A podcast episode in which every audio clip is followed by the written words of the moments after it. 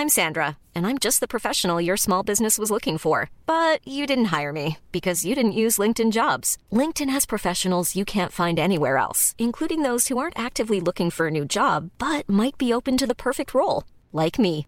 In a given month, over 70% of LinkedIn users don't visit other leading job sites. So if you're not looking on LinkedIn, you'll miss out on great candidates like Sandra. Start hiring professionals like a professional. Post your free job on linkedin.com/people today. Heraldo Media Group presenta Sergio Sarmiento y Lupita Juárez. Información veraz y oportuna con un toque personal y humano.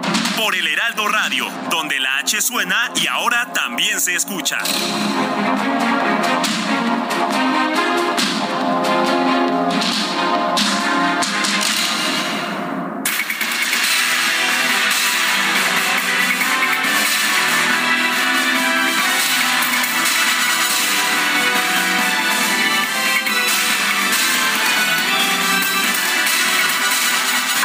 Les va? Muy buenos días. Bienvenidos a las noticias de este viernes, ya 11 de noviembre de 2022. Está pasando rapidito, ¿verdad? Rapidito, ya 11 de noviembre. Y como siempre le tenemos la información importante, lo que ocurre en México y el resto del mundo. Y empezamos con esta información. Más de 50 organizaciones civiles y activistas, como el Instituto de Justicia Procesal Penal y Fundar, condenaron los ataques del presidente López Obrador y el subsecretario de Seguridad Pública, Ricardo Mejía, en contra de la juez Carla Macías Lovera, quien otorgó una suspensión contra la incorporación de la Guardia Nacional al ejército. ¿Qué tal? Ayer la exhibieron o la quisieron exhibir ahí en la mañanera, pero bueno, pues ya salió mucha gente, organizaciones, personas de manera particular a respaldar el trabajo de esta juez Carla Macías Lovera.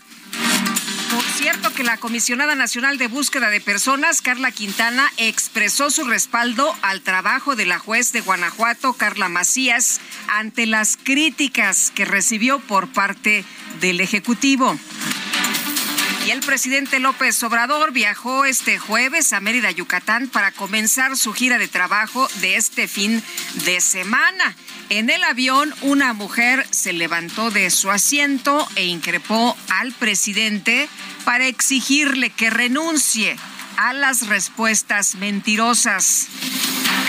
Bueno, el presidente que ha estado eh, descalificando a las personas, a los ciudadanos y que ha estado señalando que quienes van a ir a la marcha son hipócritas y mentirosos y que fuera máscaras y que conservadores y no sé cuántas cosas más.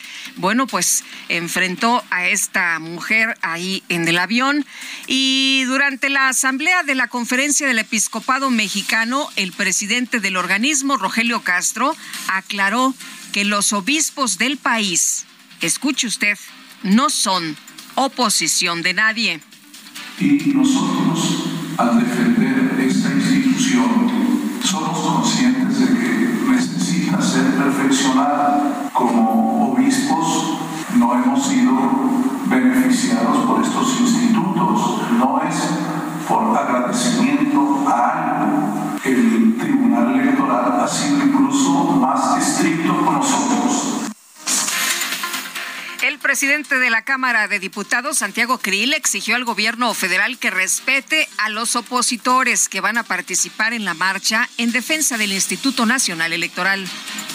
La oposición en pleno que vamos a marchar este próximo domingo, obtuvimos en la elección federal pasada, la del año 2021, 23 millones de votos, en tanto que la coalición encabezada por Morena obtuvo 21 millones de votos. Quienes estaremos marchando el próximo domingo somos más que el partido del presidente de la República y de su coalición gobernante.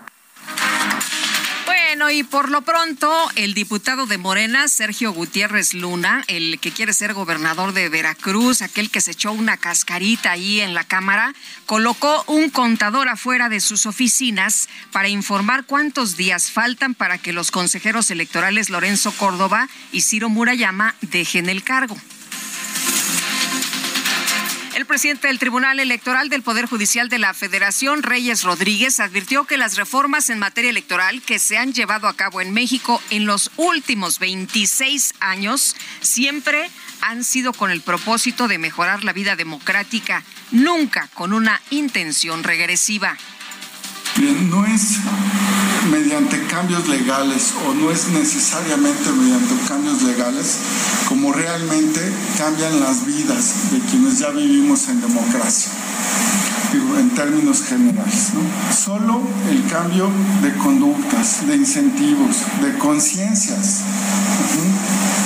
actuar eh, con generosidad, con bondad, con altruismo democrático, es como verdaderamente marcaremos la diferencia. En el tercer día de discusión del presupuesto de egresos de la Federación 2023, las bancadas de oposición advirtieron que los recursos previstos para las obras emblemáticas del Ejecutivo superan los de algunas entidades federativas.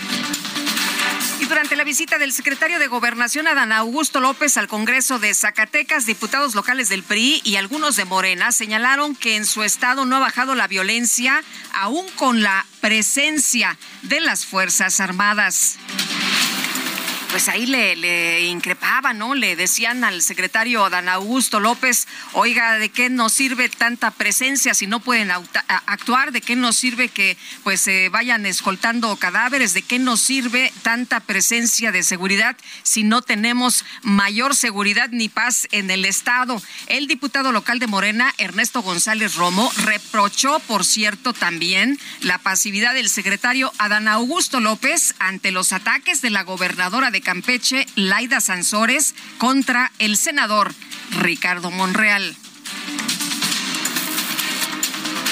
Bueno, pues es que se puede ser eh, corcholata y secretario de gobernación.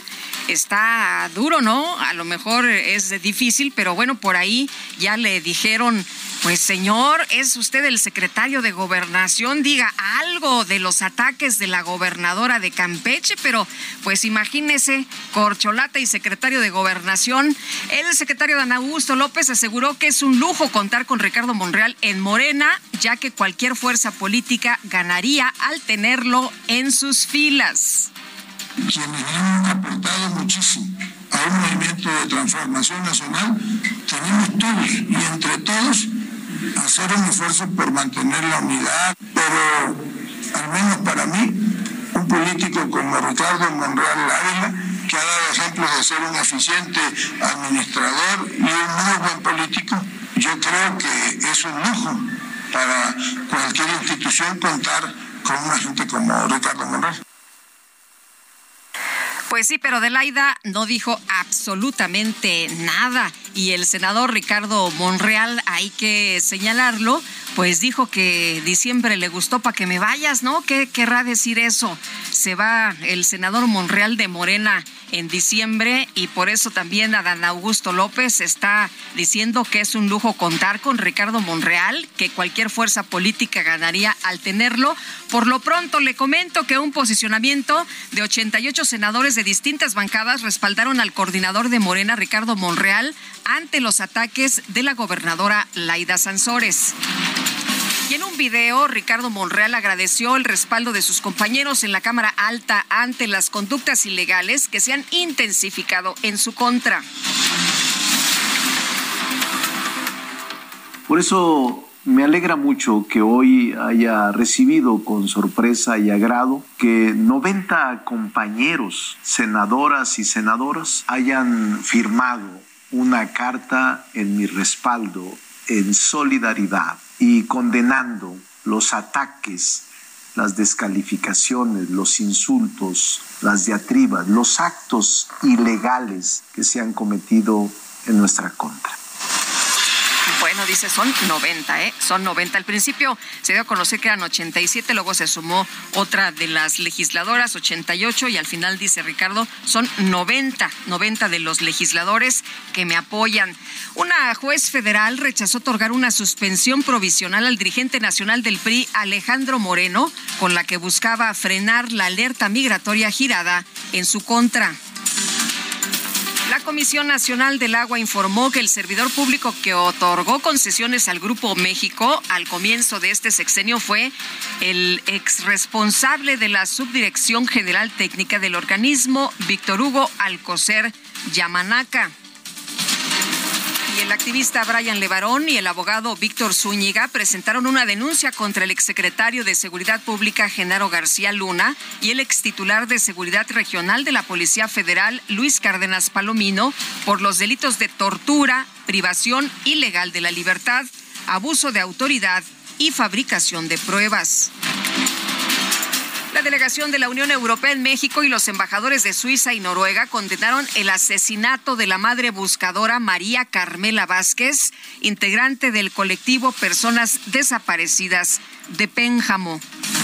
No es la primera mujer que es asesinada en nuestro país. Estas mujeres que tuvieron que convertirse en policías, en investigadoras, en buscadoras porque la autoridad no hace nada. Mujeres que han sido asesinadas porque han estado muy cerca de tocarles los callos, de pisarles los callos a las organizaciones criminales.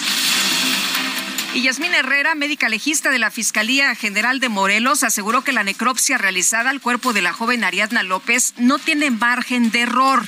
Reiteró que la causa de la muerte de la joven fue broncoaspiración la causa de la, la de muerte que nosotros emitimos de manera técnico-científica, que es durante el procedimiento, pues es la causa de broncoaspiración por intoxicación alcohólica. ¿Por qué? Porque encontramos datos en tráquea que nos están hablando de que había alimento, de que este espacio se encontraba ocupado por líquido y por alimento, lo que hizo que las vías respiratorias pues se encontraran ocupadas y que disminuyera la oxigenación en todos los órganos y de esta manera pues condujera a la muerte. Un hombre fue asesinado a balazos en Ciudad Juárez, Chihuahua, cuando recogía a su hijo en un jardín de niños. El menor, por cierto, resultó herido de gravedad. Presuntos estudiantes de la Escuela Normal Rural eh, Carmen Cerdán, allá en Puebla, vandalizaron una caseta de cobro ubicada en el municipio de Atempan. El gobernador Barbosa advirtió que se van a presentar denuncias penales contra quienes resulten responsables.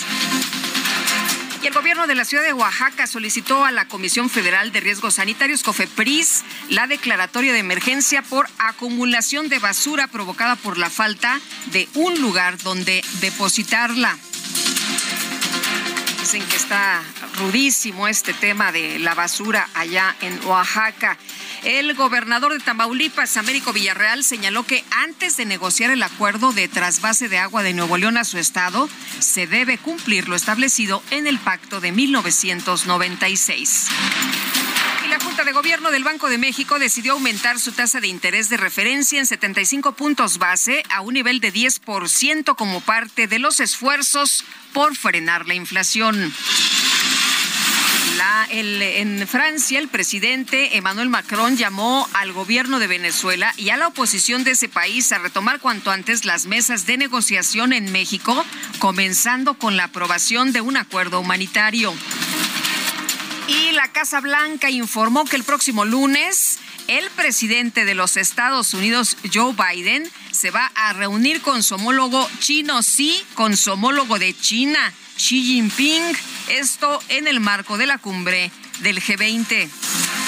El escritor venezolano Rafael Cadenas fue galardonado este jueves con el premio Cervantes por ser autor de una poesía que alcanzó alturas de excelencia. Y en información de los deportes, Alejandro Kirk se convirtió en el primer catcher mexicano en ganar el bat de plata de las ligas por su brillante temporada con los azulejos de Toronto. Y las Panteras de Carolina vencieron 25-15 a los Halcones de Atlanta, esto en el arranque de la semana 10 de la NFL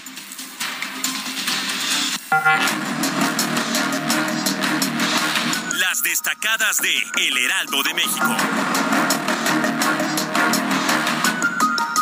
¿Eh? Mire, ahí véale, apúntele bien. Porque tal soltera está de moda por eso ya no se enamora. Tal soltera está de moda, por eso no va a cambiar. Bueno, con decirte que hasta aquí que se levantó a bailar, imagínate nada más. Muy buenos días. ¿Cómo estás, Itzel González? Lupita, ¿Estás amigos. soltera o...? Híjole, no, ya. ¿En, en qué calidad vienes esta mañana? ¿De Este, soltera? pero ¿De aprovechamos los descuentos, ¿no? Aprovechamos los descuentos. Hoy es el Día del Soltero, 11 del 11 del 2022. Y pues, por supuesto que a DJ y Quique no se le iba a pasar esta celebración ni a toda la producción que nosotros, híjole, nos agarramos de cualquier festejo. Usted mándenos también como nos avisan, es mi cumpleaños perfecto, ahí van las mañanitas. Nosotros estamos puestos para todas las celebraciones. Lupita, es viernes, es 11 de noviembre, Sí. el Día del Soltero y aparte hay promociones en las tiendas, así que estamos muy contentos, que ya no tenemos quincena, pero sí llegamos, sí llegamos al próximo 15. Hay mucha información también que se publica esta mañana en el Heraldo de México, así que comenzamos con las destacadas. En primera plana, consejero presidente, el INE no se va a doblar. Lorenzo Córdoba advirtió que con el recorte de 4.475 millones de pesos a su presupuesto solicitado para 2023, se vulnera la autonomía del órgano electoral. País, mexicanos inconformes, preocupa el clima local. Solo 38.3% considera eficiente la lucha contra el cambio climático. Ciudad de México, feminicidio, Ariadna, envían oficio a la Fiscalía General de la República. La jefa de gobierno, Claudia Sheinbaum, informó que se contempla su intervención en el caso. Estados saturan albergues, agudiza crisis migratoria. A Matamoros cada día llegan decenas de indocumentados. Faltan espacios para apoyarlos y alimentos. Orbe, Twitter, Elon Musk anula Home Office. Advirtió a los trabajadores que se avecinan tiempos difíciles. Meta Liga MX Femenil van por nuevo reinado. América busca su segundo título al recibir hoy en el Azteca a Tigres durante la ida de la final del certamen. Y finalmente, en mercados, agenda en curso. Estados Unidos resalta el trabajo bilateral. Raquel Buenrostro se reunió con Wendy Sherman en México. Lupita, amigos, hasta aquí las destacadas del Heraldo. Muy feliz viernes. Gracias, Itzel. Muy buenos días. Feliz viernes también para ti. Ya son las 7 de la mañana con 17 minutos y este domingo se va a realizar una marcha en defensa de la autonomía del Instituto Nacional Electoral. Está con nosotros vía telefónica José Antonio Crespo, analista político. Buenos días, doctor. ¿Cómo le va? ¿Qué tal, Lupita? Muy bien, gracias. Qué bueno, me da gusto. Pues el presidente López Obrador ha descalificado a quienes van a marchar el próximo domingo y además dice que, pues, quienes han manifestado en contra de la reforma que él propone no quieren que haya cambios porque quieren conservar sus privilegios y que avalan a quienes apoyaron los fraudes. El presidente siempre se ha sentido, pues, muy eh, agobiado, ¿no? Por esto que, pasó en el 2006 y que él señala, pues eh, todo mundo apoyó y avaló un fraude que lo afectó a él, doctor. ¿Cómo ve usted estas declaraciones del presidente y estas descalificaciones? No, no se avaló el fraude. Lo que pasa es que no se consideró que hubiera fraude. O sea, mucha gente dijo, no, no hay fraude, a ver las pruebas. Y las pruebas que presentaron fueron cajas vacías, si, si- nos acordamos. Eh, no, no se presentaron elementos contundentes que dijeran, no, no, pues sí, aquí está el fraude, ¿no? Eh, en cambio se le olvida el que sí hubo fraude, que todo el mundo vio en esa época, que es el de 88. Y fue un fraude contra lo que hoy es su movimiento, o lo que fue su movimiento. De ahí surgió también el obradorismo, el movimiento del 87-88, la ruptura con el PRI, que era un movimiento democrático, que buscaba la democracia. Ese fraude ya se le olvidó, el de Chihuahua de 86, por ejemplo. ¿Por qué? Pues porque el perpetrador está con él, ahí encumbrado. Entonces mejor de ese no se habla. Y el que sí le generó un trauma eh, por lo visto, es el de 2006, que no que no estuvo claro que fuera fraude. Mucha gente pe- pensó que sí, porque eso ocurre cuando las elecciones son muy cerradas, que un fraude puede ser creíble.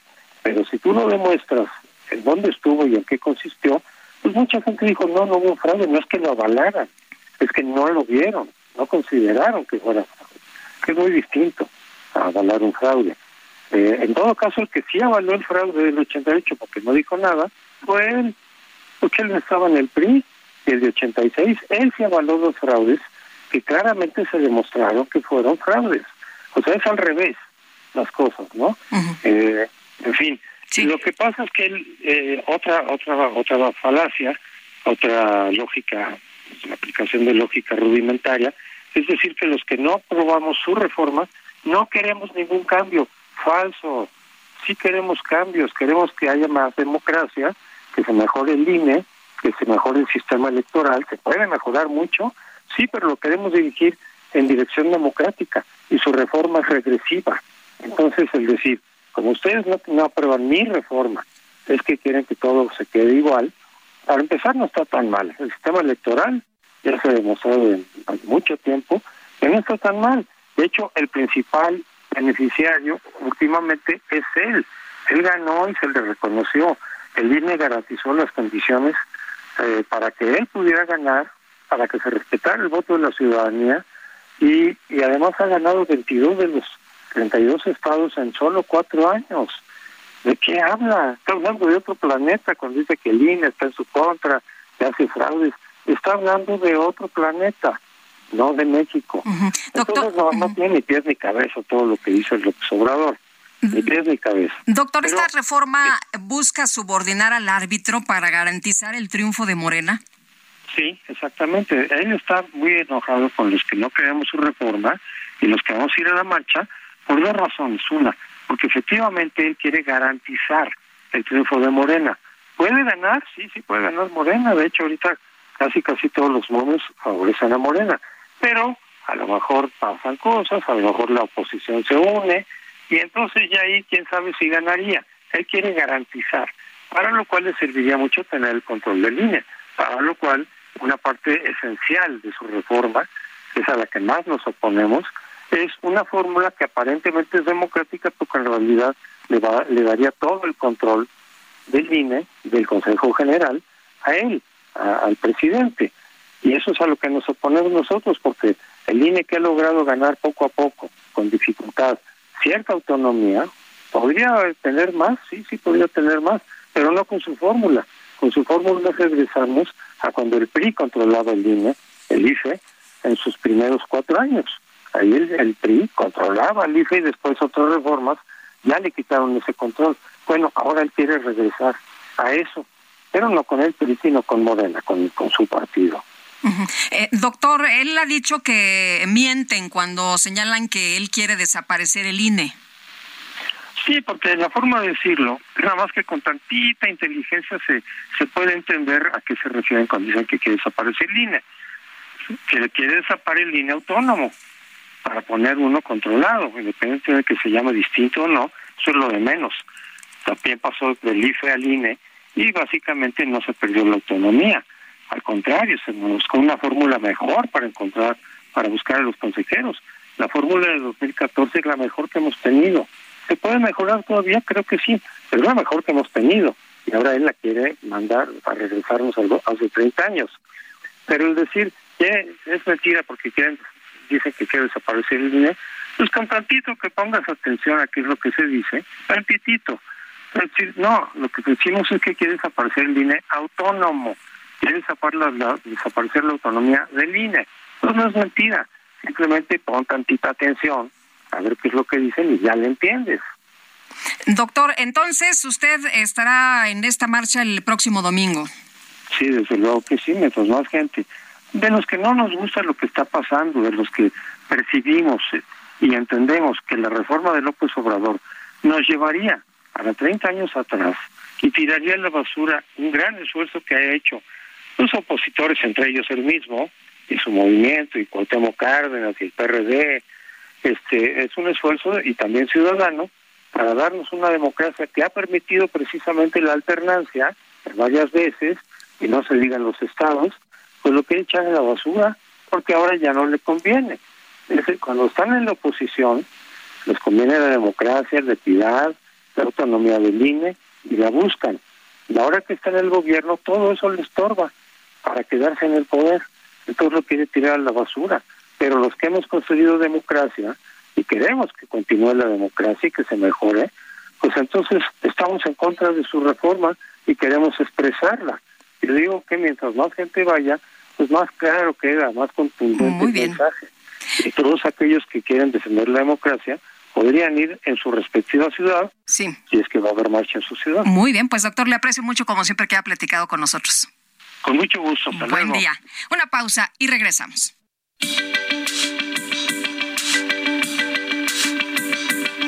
Sergio Sarmiento y Lupita Juárez quieren conocer tu opinión, tus comentarios o simplemente envía un saludo para ser más cálida esta mañana. Envía tus mensajes al WhatsApp 55 20 10 96 47.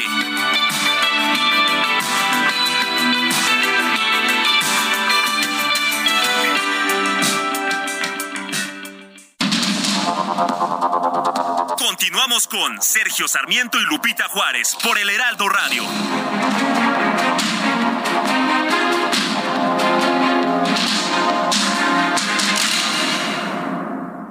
En Soriana, super fin de campeones. Pantalla JBC de 70 pulgadas 4K con Roku TV, 2 HDMI, 1 USB, 12,990. Y Smart TV JBC de 50 pulgadas 4K con Roku TV, 2 HDMI, 1 USB, 6,490. Soriana, la de todos los mexicanos. A noviembre 14, aplica restricciones.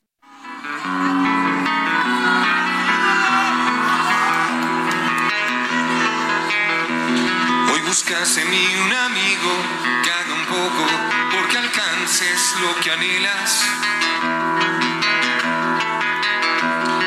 Un amigo sería yo si te apoyara contra todo lo demás. A un amigo tu dicha le haría feliz aunque ésta te llevara lejos. Fueras más allá de donde yo te habría podido acompañar. No me pidas ser tu amigo porque hay cosas en mí que este día no entiendo. Por ejemplo, que no puedo ser ese alguien que piensa en la comprensión. Solo me daría tranquilidad. Esto que estamos escuchando se llama No me pidas ser tu amigo, es de Fernando Delgadillo. Y nos dice Patricia, hola amigos, ¿cómo están? Ya viernes y más cerca Navidad. Espero que Quique escoja buena música para viernes. Les mando saludos afectuosos desde San Jerónimo. Ahora soy Patricia. Bueno, pues Patricia, estamos escuchando a Fernando Delgadillo. Fíjate que hubo una votación muy importante el día de ayer.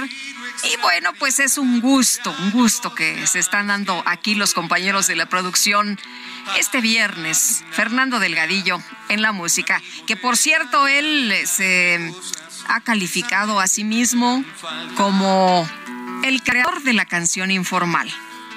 Para hablarte de lo que hay más adelante, aunque yo me quede atrás. Y además es su cumple, ¿eh? Por si quiere mandarle un buen abrazo.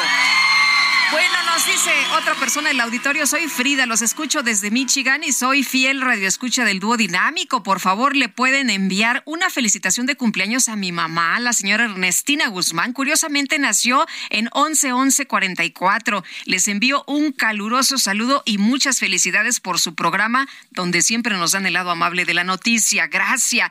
Eh, bueno, pues un abrazo a doña Ernestina Guzmán. Le mandamos nuestros mejores deseos. Un abrazo grupal, ¿no? De parte de toda la banda aquí de, del Heraldo Radio en Sergio Lupita. Bueno, y Sergio dice que en el mar la vida es más sabrosa, ¿no? Ya que nos platique el lunes. Cinematográfico viernes, el gran reto es un elector analítico. Un voto razonado nos hubiera evitado la tragedia del primero de julio del 2018, es lo que nos dice Rodolfo Contreras desde Querétaro. Son las 7 de la mañana ya con 33 minutos. El amor inspira nuestras acciones por México. Reforestando la tierra, reciclando, cuidando el agua, impulsando a las mujeres y generando bienestar en las comunidades. Juntos somos Coca-Cola y contigo el amor multiplica.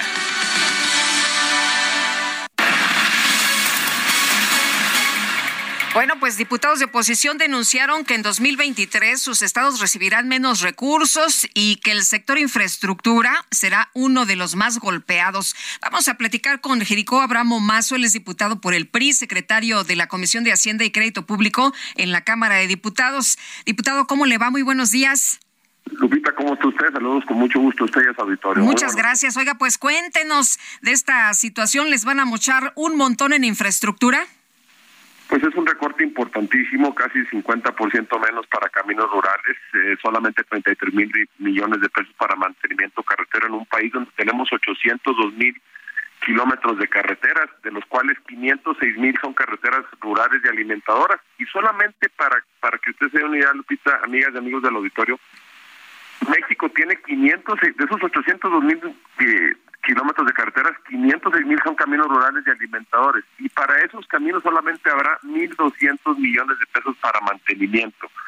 Si usted lo divide entre el número de kilómetros, es lo, único que van a poder disponer para este año son de 2.400 pesos por kilómetro. Imagínese usted, no va a alcanzar ni para tapar cinco baches por kilómetro. Es algo lamentable porque la infraestructura carretera del país va a entrar en una etapa de rezago y la próxima administración del partido que vaya a ser la o el presidente de la República que vaya a llegar, va a llegar con un, con, un problema de infraestructura serio y va a tener que meterle el doble del dinero que se requería de meterle ahorita para poder mantener un sistema carretero eficiente y logísticamente eh, eh, funcional. Eh, diputado, ¿a dónde se van a ir estos recursos? Si no va a haber para infraestructura, si no va a haber para el eh, apoyo en estos lugares, ¿para dónde se va el, dinero? Porque a algún lado se tiene que ir, ¿no? Bueno, mire, ese es, el, es el presupuesto más grande de la historia que ha tenido el país. 8.3 billones de pesos, 8 millones de millones, para que nos demos una idea, con una inflación de casi 9%. Eh, estados y municipios van a argumentar algunos que pues, es que van a recibir entre 8 y 12% más de participaciones federales, sí, pero con una inflación de casi 9%, cuando haces eh, el cruce del costo inflacionario, el valor del dinero, pues el incremento es el 2, 2 o 3% neto real. Entonces, eh, claro que tiene que haber eficiencias presupuestales de los estados, claro que tiene que haber eficiencias presupuestales de los municipios, pero no se vale no tener un presupuesto resiliente que pueda ayudar a disminuir las márgenes de marginación social que se tienen en los estados y municipios. Claro que estoy a favor del programa de pensión universal, es un programa que el PRI apoyó, el PAN y todos los partidos políticos se votó en su momento para que fuera un derecho constitucional para poder compensar el gran nivel de rezago que había en las becas, eh, en las pensiones para los adultos mayores. Eso estamos de acuerdo y lo vamos a seguir apoyando. Pero el dinero no está yendo todo para allá, el dinero está yendo a tres obras eh, faraónicas, que es el el Tren Maya, 146 mil millones de pesos, la refinería Dos Bocas, eh, y se está dejando otras obras de infraestructura que pueden ir creciendo a la par. No se está diciendo que no se haga el Tren Maya, eh. ojo, yo estoy a favor de que se haga el Tren Maya porque va a reactivar cinco estados de la región sureste del país. El tema es que lo quieran hacer eh, en menos de dos años y abandonar toda una infraestructura carretera que vale la pena decirlo, Lupita, para poder combatir la inflación, tú necesitas bajar los costos de producción de tu sector primario, que es el campo agrícola, es el sector eh, que le da de comer al país. Estamos importando grano eh, de muchas partes del mundo por la crisis que hay entre Rusia y Ucrania. Estamos importando un gas caro. Estamos importando muchos cárnicos y alimentos del extranjero para poder alimentar a nuestro país. Y eso va supeditado al costo inflacionario de otras partes del mundo eh, que se dan a raíz del COVID y de la crisis de guerra internacional. ¿Cómo puedes hacer que la inflación sea menor? Meterle dinero para apoyar a los micro, pequeños y medianos productores del campo para que compensen el nivel de la, alimentación o la producción de alimentos que necesitamos y quizá no le baje cinco puntos a la inflación, pero sí le puedes bajar dos. Y eso va a permitir que el valor del dinero en las personas no se encarezca. ¿Qué quiere decir? Que hace un año una persona con 1.200 pesos, 1.245 pesos podía comprar 45 productos de la canasta básica para una semana. Hoy no le alcanza ni para comprar 28. Esa es una verdadera caída de poder adquisitivo y el presupuesto no está solucionando ese problema ni está ayudando a solucionarlo. Bueno, eh, decía usted que parte del dinero se va al apoyo para las personas adultas mayores. No, no, no, no, no lo dije eso. Yo lo que dije es que mucho de ese presupuesto que se está yendo a tres horas maratones faraónicas. Sí, sí, sí. Lo otro está bien, defender los programas sociales y los voy a apoyar. Oiga, pero no ha salido lo, lo, que a lo que iba y lo que le quería decir es que eh, a pesar de que de que hay estos apoyos, pues la gente no ha salido de la pobreza, ¿no? Hay seis millones más de pobres. Y van a salir, y, a ver, hay, cuatro millones más de nuevos pobres en, lo que va el sexenio, pero tenemos que dejar claro algo. El poder de la adquisición del dinero de las tres personas que reciben un programa cada vez vale menos y cada vez hay menos capacidad de dar más apoyo. No sé si me explique. Es que yo nomás tengo 100 pesos y te puedo dar 60. Oye, pero es que el dinero ya no vale 60. Ya el dinero con lo que comprabas 60 ya nomás compras 40. Bueno, pues yo te puedo dar lo mismo. Y entonces está haciendo que el poder adquisitivo de las personas cada vez se deteriore. La mejor forma de detonar la economía del país es con la infraestructura regional, con el apoyo a los micros y pequeñas y medianas comerciantes y empresas, con el apoyo al campo mexicano, con el apoyo a los que menos tienen, para que no tengan rezago en su infraestructura social municipal. Hoy los estados y municipios tienen un gran rezago en materia de infraestructura porque desaparecieron los fondos de infraestructura con el, falso debate de que había corrupción. Hoy sigue habiendo corrupción, este y, no se ha detenido. A ver, te voy a poner un ejemplo muy sencillo. Se recortaron 6.500 millones de pesos de organismos autónomos. ¿Quiénes son los órganos autónomos? El INE, el, el, Instituto Nacional de Acceso a la Información de Transparencia, eh, eh, y otros organismos, por ejemplo, la Comisión Nacional de Derechos Humanos tiene un incremento muy pequeño, la Comisión Nacional de Búsqueda de Personas tiene un incremento de 100 millones, que es muy poco. Bueno, bueno, eso, esa reducción de 6.500 millones de pesos, ¿a qué se va a ir? No se va a ir a programas sociales, se va a ir a gasto corriente, se va a ir al capítulo 1000 y eso pudiéramos crear con eso un programa de reactivación y, mejoramiento de espacios públicos para disminuir la violencia en barrios de alto de alto índice delictivo para poder crear un esquema de paz con prevención. Y eso se podría hacer. Y aparte de eso das empleo generas eh, incentivos en los municipios y, y, equilibras al país. Yo vuelvo a insistir eh, y le hago un llamado a la gente cuando la gente votó en 2021, votó eh, por lo que quería para el país. Si eh, hoy el PAN, el PRI, el PRD y el Partido Movimiento Ciudadano juntos sumamos 224 votos en la Cámara. Movimiento eh, Morena, Partido Verde y PT suman 276. Amigas y amigos del auditorio Lupita, ¿por qué no podemos cambiar el presupuesto por más debate que demos que llevamos tres días haciendo? Porque no tenemos los votos porque tenemos que ser 251 legisladores de oposición para poderlo hacer. Desde el año 1997, Lupita, hasta el 2018, las cámaras no las controlaba el Ejecutivo. ¿A qué me refiero con esto? Desde el año 1997, las cámaras perdió la, la, mayoría simple el gobierno que ganaba. Desde Ernesto Cedillo, la Cámara tuvo el control, la, oposición. Luego en el año 2000 con Vicente Fox, aunque él ganó la presidencia, la Cámara lo, la tenía el PRI y el PRD. Luego en el 2006 la mayoría la tenía el PRD, eh, la mayoría simple o la primera minoría la tenía el PRD, el, empatado el PRD con el PAN y el PRI hacía la bisagra, hacía la diferencia. Igual en 2012 nunca se tenía la mayoría del partido gobernante. Hoy que el partido que gobierna tiene todos los votos a su favor, salvo en las cuestiones constitucionales, pues es muy difícil que pueda haber una sensibilidad para poder modificar, hacer un presupuesto restaurativo, resiliente, incluyente y que cumpla los los, los ordenamientos de, los proyectos 2030. O sea que ya nos amolamos. Pues bueno, a ver. En el tema de infraestructura. Ya de debate, Lupita, y no hay un solo cambio a ninguna de las reservas que hemos planteado. Yo he subido a plantear cuatro reservas y, y me han pateado las cuatro pero han subido igual diputados del PRD, del PAN, de, otros. Y yo soy de siempre un, hombre equilibrado y, creo que siempre he sido alguien que reconoce lo que hace bien el gobierno y también señala lo que creo que no está tan bien. Pero en materia presupuestal se está dejando mucho que ver con muchos sectores productivos del país. En materia turística no hay apoyo para los operadores turísticos, no hay apoyo para los pueblos mágicos. Yo propuse una, un fondo de dos mil millones de pesos para los 132 pueblos mágicos, para que son los que generan 6 millones eh, que ahí viven 6 millones de mexicanos, ¿eh? Y que el turismo en México genera el 8.6% del Producto Interno Bruto del país, ¿eh? Que es el segundo generador de empleo. Y no le estamos dando un peso. Ah, le estamos dando el tren Maya, estoy de acuerdo y estoy a favor que se haga. Pero no puede ser todo en el mismo año. Claro. Muy la riqueza para que le vaya bien a México. Vamos a seguir luchando. Hoy seguirá el debate. Esperemos termine en la madrugada. Y bueno, yo lo que lo que le digo a la gente es al final nos faltan votos. Si MC hubiera ido en alianza con el PRI en el 2021, con el PAN y con el PRD, hoy la oposición en México tendría 264 Pero dicen que lo hubiera no existe, ¿no? Entonces, pues a darle ahí en el debate. Entonces, para que en el 24 no nos tropecemos con la misma piedra. Pues, Jerico, muchas gracias por platicar con nosotros esta mañana. Buenos días. Abrazo, Lupita, y muy buenos días. Hasta luego. Abrazo. Es Jerico Abramo Mazo, diputado por el PRI. Son en este momento las 7 con 44 minutos. La nueva promo del buen mes de Total Play está impresionante. Porque es una promo que sí es promo. Llévate 150 canales, 100 en HD para que veas tus programas favoritos, además de 50 megas extra para navegar. Un servicio de TV adicional por cuatro meses y por tiempo limitado, el nuevo Total Play TV y un Wi-Fi Pro sin costo de por vida. Cámbiate ya y vive la experiencia Total Play.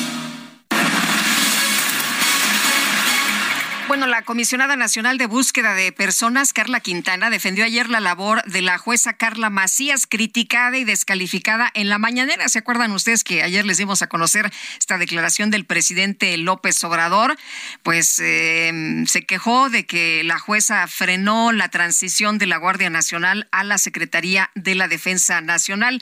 La funcionaria reconoció el trabajo de la juzgadora con sede en Guanajuato al asegurar que ha emitido sentencias en favor de los derechos humanos en diversos casos, incluidos los relacionados con la desaparición de personas. La jueza Carla Macías es una de las mejores, si no es que la mejor de este país. Ha emitido sentencias protectoras en defensa de los derechos humanos reconocidos en la Constitución, incluido el tema de desaparición. Todo mi reconocimiento y respeto a su trabajo fue lo que manifestó Carla Quintana. En la mañanera de ayer, el presidente acusó a la jueza de actuar fuera de sus facultades. Además, aprovechó para lanzar un nuevo reproche al Congreso de Guanajuato, que como usted sabe tiene mayoría del PAN, por rechazar la reforma que prolongará la presencia del ejército en las calles hasta 2028. Y por cierto, Carla Quintana no fue la única que salió en defensa de la jueza. Más de 50 organizaciones eh, de, de la sociedad civil, activistas e investigadores condenaron los ataques del presidente López Obrador y también del subsecretario de Seguridad Ricardo Mejía contra la jueza Carla Macías. El Centro de Derechos Humanos, Miguel Agustín Pro, eh, no sé si usted vio ayer un eh, tuit del Centro Pro que calificaba como ejemplar la trayectoria de la jueza y la respaldó frente al ataque del presidente. La asociación lamentó pues que sigan los ataques desde el gobierno federal en contra de los jueces. Ya son las siete con cuarenta y seis minutos. El 12 de noviembre se celebra el Día Mundial contra la Neumonía, una enfermedad que representa la quinta causa de muerte en México, pero que se puede prevenir a través de la vacunación. Consulta con tu médico sobre las vacunas recomendadas para ti y tu familia. Acude hoy al hospital, clínica de salud o centro de vacunación más cercano y protégete. Porque cuando prevenimos, respiramos tranquilos. Sobre los esquemas de vacunación, consulte previamente a su médico. Un mensaje de Pfizer con autorización 22330021B0815. Bueno, y el presidente López Obrador, como le decía, exhibió a la juez noveno de distrito en el estado de Guanajuato, Carla Macías, por ordenar que se suspenda el traspaso de la Guardia Nacional a la Secretaría de la Defensa Nacional. Estefanía Vela es directora de Intersecta, a quien saludo con gusto esta mañana. Estefanía, gracias por platicar con nosotros. Buenos días. Buenos días, muchas gracias por tenerme. Oye, Estefanía, pues, ¿cómo ves este señalamiento tanto del presidente López Obrador como del eh, subsecretario de eh, Seguridad Ciudadana en contra de la juez? Creo que, digamos, hay varias cosas que, es importante señalar. Eh, una que me preocupó tiene que ver con este reclamo, digamos, de que la jueza no tiene la facultad de hacer lo que hizo. y es importante decir que precisamente para eso están sobre todo los tribunales federales, ¿no? Que este es el caso, y es una juzgada de distrito del Tribunal Federal que es eh, resolver si ciertas leyes y ciertos actos respetan o no la Constitución y lo que ella hizo, esto también es importante, eh, ella todavía no ha no se ha pronunciado, digamos, sobre si las reformas que pasaron a la Guardia Nacional a la Sedena violan o no la Constitución. Lo que ella hizo es, en lo que son peras o son manzanas, necesito que esto se detenga, porque si dejamos que corra la reforma, se pueden generar daños que luego no necesariamente vamos a poder reparar. ¿no? Entonces, esto digamos es una suspensión, le llaman definitiva, que esto es algo común en juicios, ¿no? Eh, uno va a un juicio buscando que le den justicia, pero pues si no le emiten este tipo de medidas, este pues puede ser que para cuando acabe el juicio ya no haya nada que proteger, ¿no? Entonces, eso es lo que hizo esta jueza, es algo común que hacen eh, los jueces, este, los tribunales, y eso es lo primero que me parece importante señalar, ¿no? Lo segundo también eh, esta es una eh, juzgadora y, me parece importante para que, todos, todos la sepamos. La resolución es pública, entonces podemos ver concretamente las razones por las que ella toma esta decisión, ¿no? ¿Cuáles son los argumentos que ella utiliza para decir, oigan, otra vez, en lo que son peras son manzanas, aquí vamos a detener esto, hay distintas cosas que pueden estar en riesgo y prefiero proteger a que siga adelante su curso. Entonces, eso, digamos, por un primer momento, ¿no? Que no es que se está saliendo fuera de lo que los juzgadores hacen, eso es el propósito de los tribunales. Em, lo segundo, y, que creo que varias de las organizaciones que, ayer nos pronunciamos señalamos también, que es lo problemático que resulta, digamos, que desde la mañanera se convierta en un espacio pues para presionar a la judicatura, ¿no? Hay distintas, digamos, principios eh, que, que guían a las autoridades sobre cómo se debe respetar la autonomía judicial, ¿no? Y uno de ellos precisamente es que te abstengas de hacer distintos comentarios cuando, sobre todo, hay juicios aún en curso, ¿no? no esto no quiere decir que no pelees, digamos. Pelea en el marco del juicio, pero absténtese prudente de alguna manera, ¿no? Y creo que lo que vimos ayer, que no es la primera vez, esto es importante, creo que eh, a lo largo del gobierno, cuando hay tribunales que se atreven a cuestionar ciertas decisiones del gobierno o poner en pausa ciertas decisiones del gobierno, del Congreso, hay, digamos, esta, esta crítica y se junta esto con lo tercero, que es, híjole, señalar a una jueza que está en Guanajuato en un contexto de violencia de género exacerbado, pues también preocupa, ¿no? Ahí es importante, por supuesto, que pues, se garantice la seguridad de esta juzgadora, pero también preocupa pues esta exposición eh, de esta forma. Ahora, eh, se ha lamentado que sigan los ataques desde el gobierno federal en contra de, los jueces, si al gobierno, si al, pre, digamos al, al, gobierno no, si al presidente no le gusta que cómo eh, sale una sentencia, pues inmediatamente los descalifica, ¿no, Estefanía? Em, y bueno, pues lo que estaba viendo de las diferentes asociaciones es justamente que sigan los ataques desde el gobierno federal en contra de los jueces. Creo que, eh, de acuerdo, eh, preocupan los ataques, preocupan ataques, para mi parecer, sin fundamento. Esto lo vimos a ver incluso con la Suprema Corte y el caso de prisión preventiva oficiosa. Hay muchas manifestaciones que luego se hacen en la mañanera sobre las resoluciones que no necesariamente se sostienen, que abiertamente desinforman sobre lo que los casos hacen o sobre lo que las políticas hacen. Entonces, creo que es eso, no es solo la opinión del presidente o la opinión de los funcionarios de gobierno, sino que en dar esas opiniones llegan a decir eh, eh, ideas que no tienen sustento, como eso, no tiene la competencia para hacerlo, claro que tiene la competencia para hacerlo, ¿no? Entonces, creo que es esta mezcla como de crítica cuando los casos aún no concluyen, ¿no? Crítica en un contexto de un evento que es la mañanera, que es visto por miles y miles de personas, ¿no? Cuando los casos no concluyen, y también... Eh, una crítica con ideas que francamente son desinformación. Creo que para nosotras eso es eh, otro de la parte increíblemente preocupante.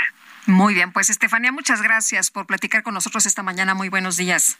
Muchas gracias a ustedes. Bonita mañana. Hasta luego. Son las siete ya con 53 minutos.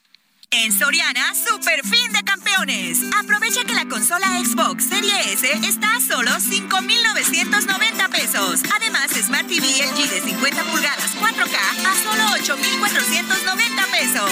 Soriana, la de todos los mexicanos. A noviembre 14, consulta modelo participante. Aplica restricciones.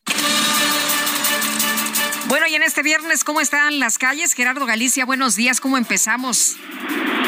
Lupita, realmente complicado en materia de vialidad para nuestros amigos que van a utilizar el eje 3 sur. Hemos encontrado ya asentamientos de consideración en su cruce con Canal de Churbusco, llegando a las inmediaciones del eje 3 Oriente. Habrá que tomarlo con paciencia si van a utilizar esta vía para poderse trasladar hacia la zona de la Casada San Antonio Abad. Y en este momento, Lupita, estamos recorriendo la acera del viaducto Río Piedad y su cruce con la calle Añil el eje 3 Sur, donde lamentablemente el día de ayer dos eh, mujeres pierden la vida luego de caer a una coladera destapada. Hemos encontrado por lo menos otra más y la zona queda completamente acordonada, está bajo resguardo de la policía capitalina, así que este tramo de la acera no se puede utilizar para nuestros amigos que se dirigen al metro Velódromo, hay que hacerlo caminando sobre el eje 3 sur. Y por lo pronto, el reporte.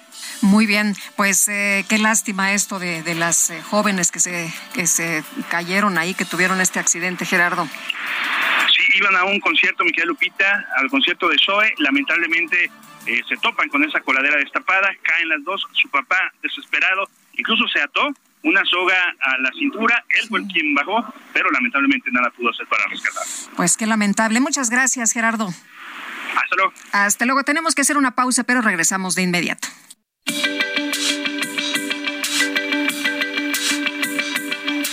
Sergio Sarmiento y Lupita Juárez quieren conocer tu opinión, tus comentarios o simplemente envía un saludo para hacer más cálida esta mañana.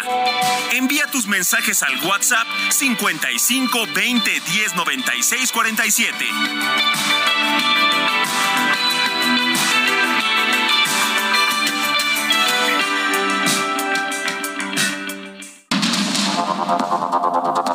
Continuamos con Sergio Sarmiento y Lupita Juárez por el Heraldo Radio.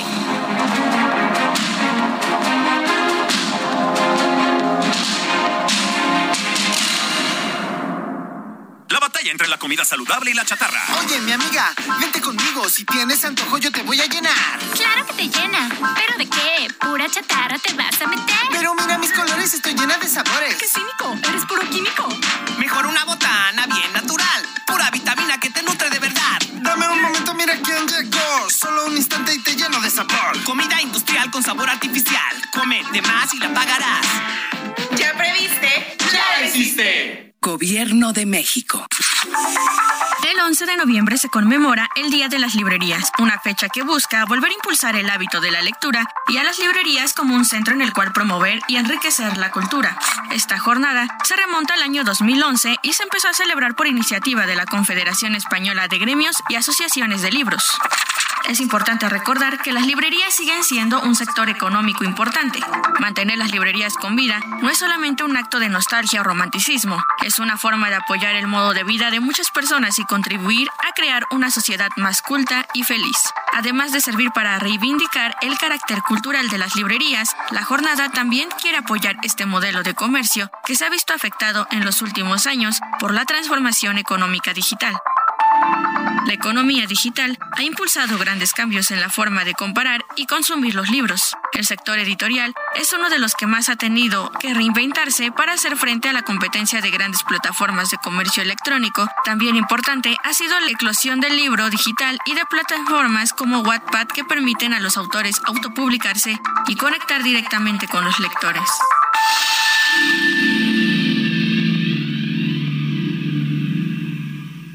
En Soriana, super fin de campeones. Aprovecha 25% de descuento en línea blanca, en seres menores y aires acondicionados Midea y Daewoo. Además, lleva Smart TV BIOS de 32 pulgadas a solo 2,890 pesos. Soriana, la de todos los mexicanos. A noviembre 14, aplica restricciones. Llevo en la boca el sabor ha vencido, procura tener a la mano a un amigo que cuide tu frente y tu voz y que cuide de ti, para ti tus vestidos y a tus pensamientos, manténlos atentos y a mano a tu amigo.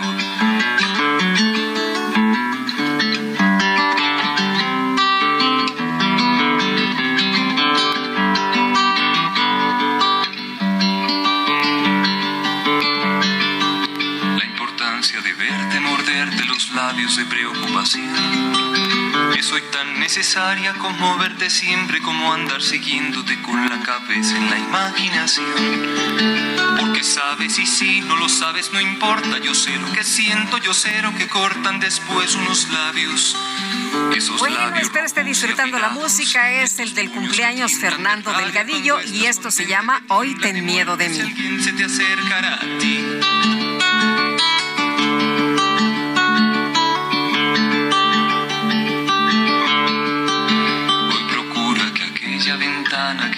La calle en tu cuarto Bueno, y vámonos a los mensajes. Dice una persona en el auditorio. Hola Lupita, buenos días. Sugerencia, mi nombre es José Valente Flores. Se necesitan votos del pueblo para saber si desaparece el INE o no desde Tultitán en el Estado de México. El López Obrador con esta arremetida contra el INE lo único que demuestra es la prioridad que tiene de entregarle el poder a un sucesor comprometido que sirva ante todo de tapadera para los actos de corrupción que están sucediendo en su sexenio. Es un retrógrada que no eh, conoce otros vicios del poder más que los mismos del pasado. Saludos Jesús Cano desde Monterrey, en Nuevo León. Y otra persona de nuestro auditorio que no pone su nombre nos dice buenos días. Tan eh, temprano con el lado amable de la noticia. Saludos Lupita y Sergio. Y vámonos al clima. El 12 de noviembre se conmemora el Día Mundial contra la Neumonía, una enfermedad que cobra miles de vidas en México al año, especialmente en niños y personas mayores. Hoy es posible prevenirla gracias a las vacunas. Consulte con su médico sobre las recomendaciones de vacunas disponibles. Porque cuando prevenimos, respiramos tranquilos. Sobre los esquemas de vacunación, consulte a su médico. Un mensaje de Pfizer con autorización 22330021B0812.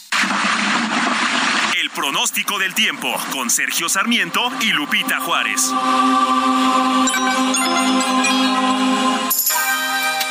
Nayeli Loza, meteoróloga del Servicio Meteorológico Nacional de la Conagua, cuéntanos cómo nos va a tratar el clima en las próximas horas. Buenos días. Hola Lupita, muy buenos días. Bueno, para este día el Frente Frío número 8 y una línea seca que se extenderá sobre el norte y noreste del territorio nacional en interacción con entrada de aire cálido y húmedos provenientes del Golfo de México. También con un canal de baja presión y con la corriente en chorro subtropical generan lluvias puntuales muy fuertes con probable caída de granizo, posible formación de torbellinos en zonas de Nuevo León y Tamaulipas, así como lluvias con intervalos de chubascos en Coahuila, todas con descargas eléctricas. Por otro lado, la masa de aire frío que impulsa el frente ocasionará descenso de temperatura en el norte y noreste del territorio nacional, con bancos de niebla en sus zonas serranas, así como viento de norte con rachos fuertes a muy fuertes, de viento y oleaje de 1 a 3 metros de altura durante la madrugada del sábado en la costa norte de Tamaulipas.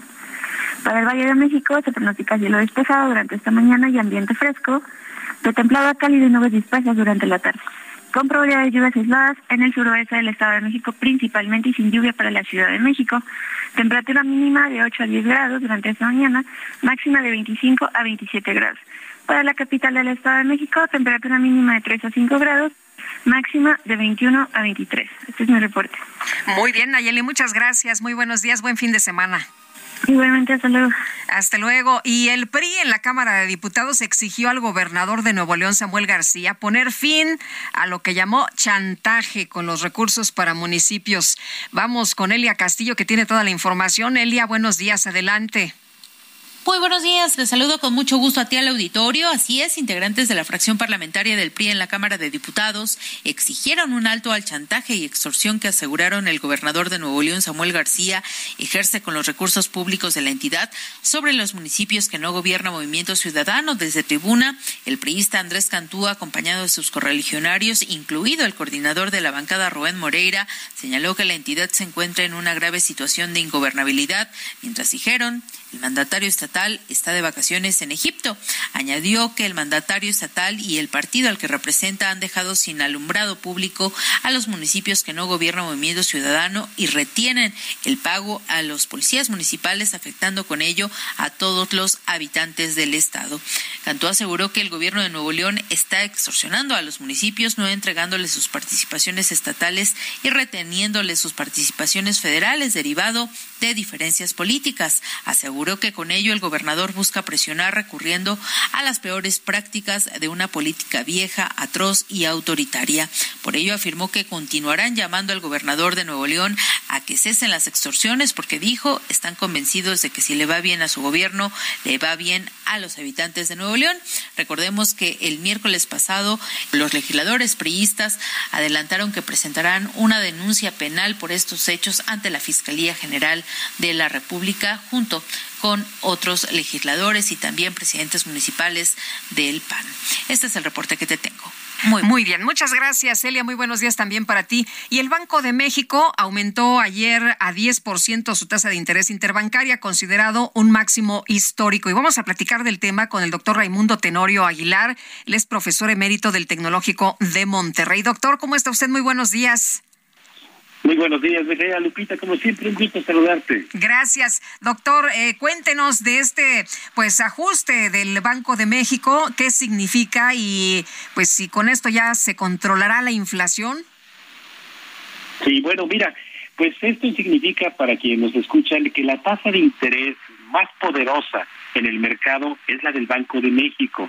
Y uno se pregunta, bueno, ¿cómo elevándose los precios también se atreven a elevar la tasa de interés? Bueno, es que la elevación de precios, que es la inflación, se debe a que nosotros, los consumidores finales y las empresas, estamos, demandando crédito, es decir, dinero complementario para poder adquirir desde la despensa, automóviles, prendas de vestir, pantallas, electrodomésticos, crédito de operación para las empresas y también el gobierno, que también pide dinero prestado.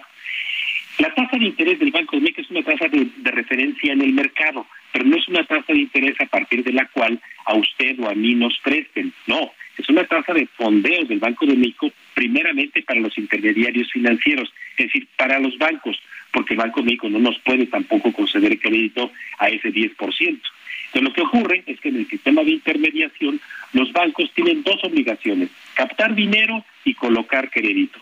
Y entonces, en la colocación del crédito, ese incremento en esa tasa de interés tan poderosa como la del Banco de México, no la van incrementando.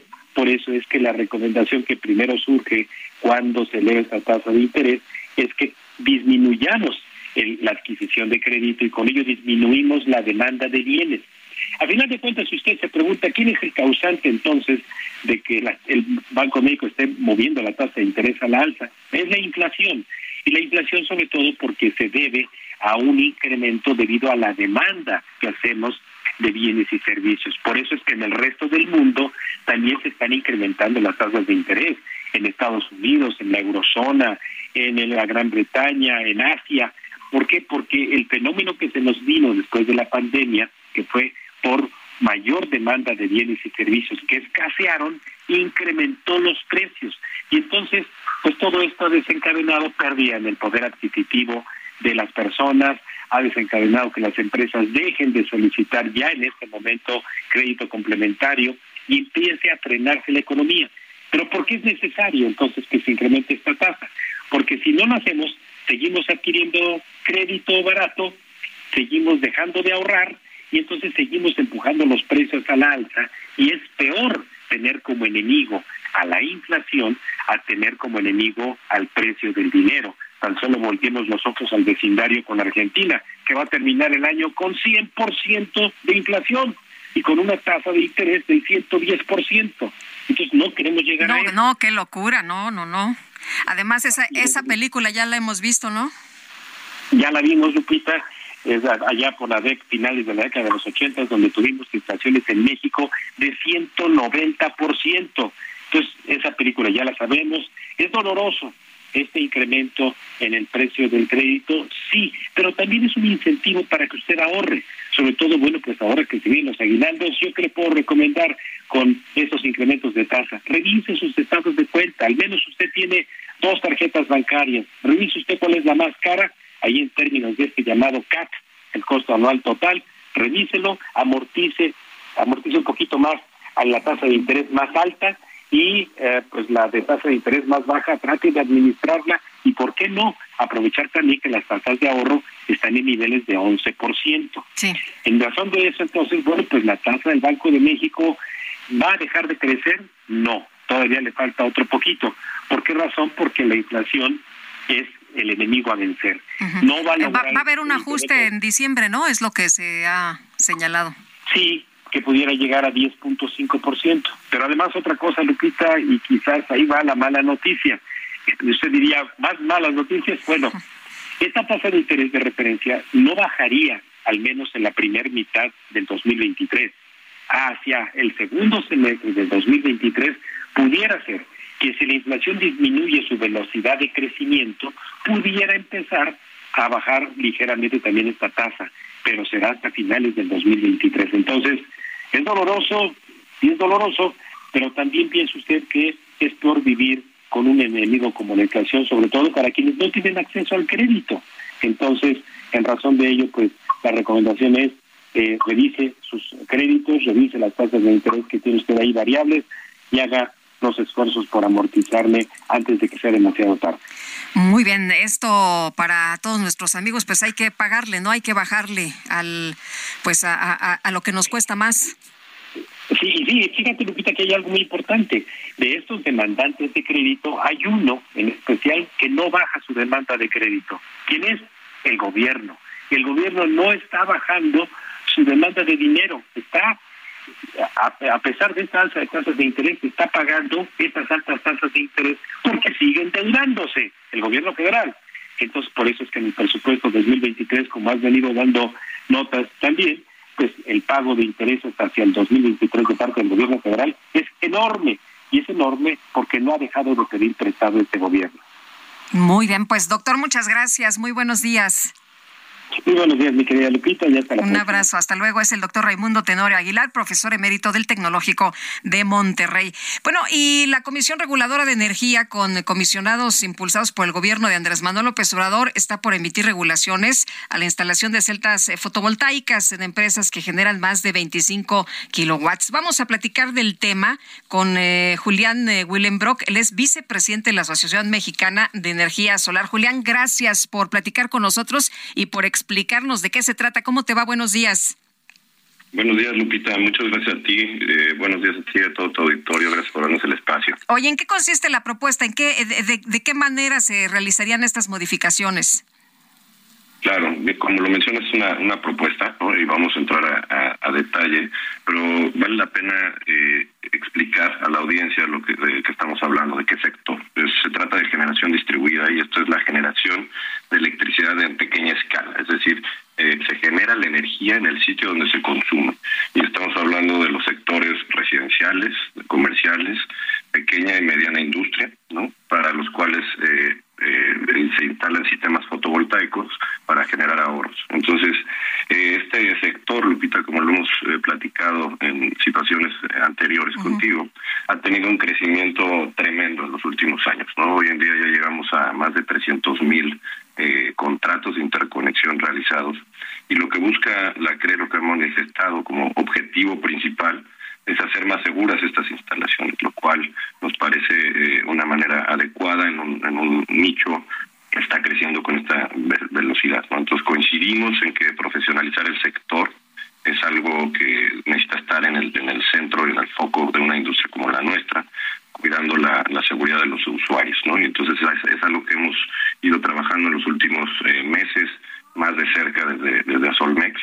Sin embargo, la propuesta también eh, tiene y propone mecanismos para modificar ciertos pagos de, centrales, ¿no? Este, sobre todo hablando de las centrales grandes, los sistemas solares grandes, que plantea reducir el valor de, la energía que recibe CFE, ¿no? Entonces estos puntos también requieren un análisis eh, mayor, ¿no? Y por eso estamos justamente ahorita en este periodo que nos da este eh, para poder dar comentarios, ¿no? Entonces, eh, pues en, a grandes rasgos esto es lo que propone eh, el, el anteproyecto, ¿no? Y que ahorita está justamente en consulta pública. Oye, eh, ¿cuál, ¿cuál sería eh, la afectación eh, para las empresas de energía solar de, de, acuerdo con, la, con lo que ustedes han revisado, con lo que se ha analizado hasta este momento y también pues para los consumidores, ¿no? Las consumidores y las empresas se, se verían muy afectados o ustedes cómo, cómo están viendo la situación?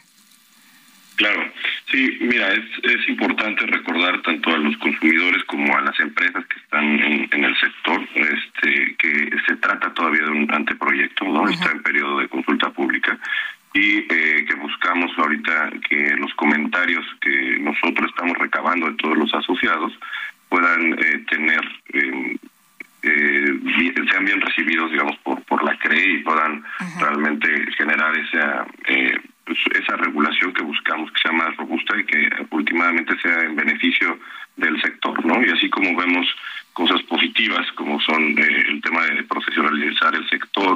utilizar componentes de, mayor calidad, pues también se tomen a cuenta los comentarios que al final eh, puedan eh, llevar al, al crecimiento sostenido y sano de este, de este segmento, ¿no? Eh, pero, pero eh, ustedes consideran que sí verían eh, afectaciones, sí habría afectaciones, o cuál sería el impacto de este cambio? Mira, yo creo que el, cambio va a estar principalmente en, poder tener un, un, segmento que crezca de forma este, ordenada, ¿no? que existan reglas claras y eso es lo que buscamos también en los comentarios, ¿no? que se defina últimamente esta parte de las eh, contraprestaciones, ¿no? Que, que, quede muy definido y, se retomen estos estos comentarios que estamos eh, recabando para que por un lado esta esta parte de la profesionalización y por otro lado todos los eh, puntos que te menciono de, de los mecanismos para el pago de estas centrales puedan este, quedar muy bien establecidos y permitan así el crecimiento de, la industria, como lo hemos visto en los últimos años, Lupita, y que sobre todo este, se siga manteniendo con un ritmo de crecimiento, pero sano. Oye, ¿han tenido chance de, platicar con la gente del CRE? ¿Han, tenido, de la CRE, han tenido oportunidad de, presentar eh, eh, sus planteamientos, de, presentar sus eh, preocupaciones? O, o, cómo han estado discutiendo esto, Julián? Pues mira, Lupita, desde Azormex siempre hemos mantenido una, una postura de, diálogo con todas las autoridades, ¿no? Es algo que nos caracteriza, buscamos eh, sumar, ¿no? En todo momento lo que queremos es eh, tener claridad y buscar ese, diálogo para poder consensuar en, en, los objetivos tanto del gobierno como del sector privado. Y eso creo que nos ha caracterizado en los últimos años, ¿no? Entender dónde están los lineamientos, cuál es el objetivo que está buscando el gobierno, por qué está haciendo X o Y movimiento y del otro lado compartir lo que estamos viendo reflejados desde, desde el sector privado para tener una, una un mejor desarrollo de la industria. Muy bien, pues eh, Julián Willenbrock, vicepresidente de la Asociación Mexicana de Energía Solar, muchas gracias por platicar con nosotros esta mañana. Muy buenos días. Muchísimas gracias a ti, Lupita. Hasta luego. Bueno, pues eh, interesante, ¿no? Lo que se está discutiendo, esta noticia de un anteproyecto que estaría preparando la CRE para modificar las regulaciones existentes para la instalación de paneles solares. Vámonos ahora con el Químico Guerra. La nueva promo del buen mes de Total Play está impresionante porque es una promo que sí es promo. Llévate 150 canales, 100 en HD para que veas tus programas favoritos, además de 50 megas extra para navegar, un servicio de TV adicional por cuatro meses y por tiempo limitado, el nuevo Total Play TV y un Wi-Fi Pro sin costo de por vida. Cámbiate ya y vive la experiencia Total Play.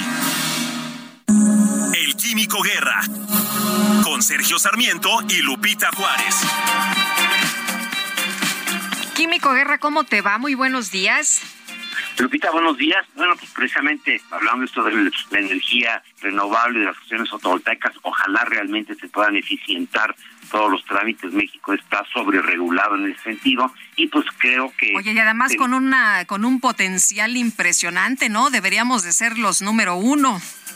Definitivamente, por lo menos uno de los primeros. Ahora, fíjate, esto ahorraría una gran cantidad de inversiones a la Comisión Federal de Electricidad, bajaría el recibo de luz efectivamente, no con subsidios, efectivamente a los hogares, en fin, eso es eh, un tema que tenemos que discutir, pero lo que yo les comentaba el día de ayer es del Lupita de que existen eh, iniciativas, proyectos, hechos concretos eh, que vienen de la iniciativa privada, que vienen de la sociedad civil bien organizada, que no vienen necesariamente del gobierno, pero que tienen un impacto muy positivo. Les comenté de que se inauguró el día de ayer precisamente la planta geotérmica industrial eh, primera en todo el continente americano. No hay en los Estados Unidos de Norteamérica ni en Canadá una planta geotérmica industrial. No son las geotérmicas que generan electricidad con el vapor que sale del, eh, del calor del, eh, del subsuelo, sino aquí es a la inversa, se disipa calor precisamente en el suelo. Se eh, excavaron 780 metros cúbicos de superficie a dos metros de profundidad para alojar una tubería, fíjate, de 3.000 metros de 3 kilómetros de longitud de intercambio térmico lo cual disipará la temperatura en el subsuelo y proveerá de aire acondicionado, ¿verdad?, a 21 equipos en las instalaciones de esta gran planta farmacéutica que produce, pues no me acuerdo el, dato, pero son muchos millones de eh, eh, unidades de cajas de alcacelce, de aspirina, desenfriol, tapsin, etcétera. Todos estos productos de Bayer que son muy conocidos. Eh, el principal consumo energético de esa planta es precisamente el aire acondicionado para todas las áreas de manufactura, de producción, laboratorios, control de calidad, etcétera. Con este sistema, con este nuevo sistema de energía renovable, se van a ahorrar 268 mil kilowatts de consumo de energía y se dejarán de emitir 140 toneladas de dióxido de carbono anualmente, lo que equivale a la captura que realizan 840 árboles. Esos son cuestiones concretas, específicas, no es bla bla, no son intenciones, no son cosas ahí por ahí ocultas, son eh, desarrollos que tuvieron un financiamiento, que se planearon, que se llevaron a cabo, precisamente para tratar de mejorar las cuestiones del cambio climático, Lupita. Pues qué buenas noticias y qué bueno que se sigan haciendo cosas eh, concretas, que se sigan eh, pues eh, caminando hacia objetivos que sí se pueden cumplir. Químico, un abrazo, muchas gracias. Igualmente para ti, Lupita, buen fin de semana. Buen fin de semana, nosotros hacemos una pausa y regresamos.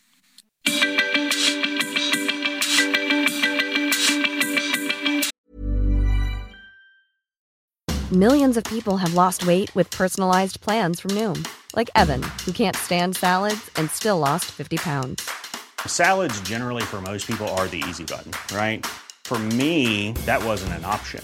I never really was a salad guy. That's just not who I am. But Noom worked for me. Get your personalized plan today at Noom.com.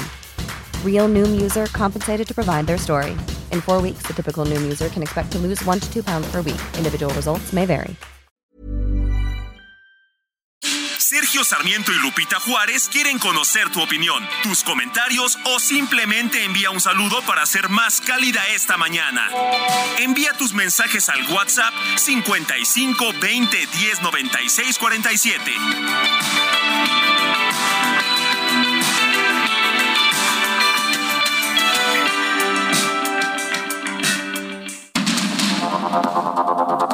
Continuamos con Sergio Sarmiento y Lupita Juárez por el Heraldo Radio.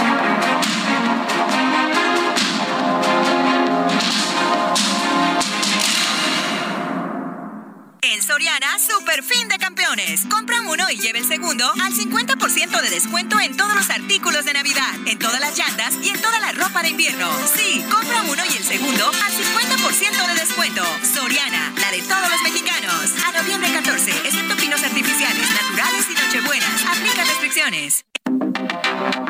Hola Lupita y Sergio, soy una maestra jubilada del estado de Zacatecas. Estuve cotizando al ISTESA, o sea, Instituto de la Seguridad de los Trabajadores al Servicio del Estado, por 30 años y quiero comentarles que el gobierno ha incumplido y atropellado nuestros derechos. Estamos demandando el pago de nuestro aguinaldo correspondiente al año 2021. Acudimos a ustedes para que desde ese programa tan importante nos apoyen. Nosotros los zacatecanos, los jubilados y pensionados, queremos ayuda. La requerimos de manera urgente ante la ola de violencia y la miseria en la que el Estado se encuentra inmerso, al grado de estar marchando por las calles exigiendo nuestro derecho. Les agradezco mucho que nos puedan apoyar. Gracias, les mando un abrazo.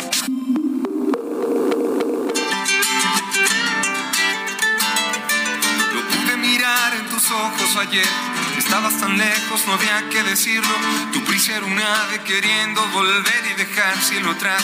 Los ratos vividos con una mirada me diste a entender. Y aunque ya me avisabas que te había perdido, tu boca mintiéndome un beso en los ojos me hubiera cerrado de no haber notado tu prisa. Esa tu ansiosa prisa, ¿a dónde te incita a volver? ¿A dónde te tiene sujeta que no te permite dejar Ay, qué bonito, se llama Tu prisa es Fernando Delgadillo, a quien le mandamos un fuerte abrazo.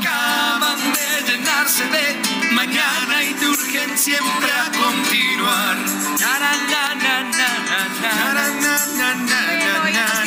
soy su radio escucha con sentido Jesús Díaz de Azcapotzalco. Los escucho por internet desde Coahuila. Voy camino a Ciudad Acerera de Monclova hay una convención de cómics, el noveno arte y arriba el norte, Ajúa es lo que nos dice. Qué bien que nos escuchen en toda la República Mexicana y que pues eh, tengamos este alcance. Eh, correcta pero complicada eh, la respetable explicación del doctor Tenorio, el incremento de la tasa de interés del Banco de México, que es una tasa de referencia para los bancos comerciales, implica un incremento del precio del dinero, específicamente del crédito y del ahorro bancario. Eh, los bancos pagan un poco más por el ahorro y cobran mucho más por el crédito. En teoría, esto incentiva el ahorro y desincentiva el consumo. En consecuencia, se reduce la demanda de bienes y servicios. La menor demanda frente a una mayor oferta da como resultado una disminución de precios y eventualmente el control de la inflación a mediano y o a largo plazo, es lo que nos dice Jorge Ramos Maldonado. En la Cámara de Diputados, Movimiento Ciudadano pidió a partidos políticos no contaminar la marcha en defensa del INE convocada para este domingo. Y Jorge Almaquio, cuéntanos, ¿qué tal? Muy buenos días.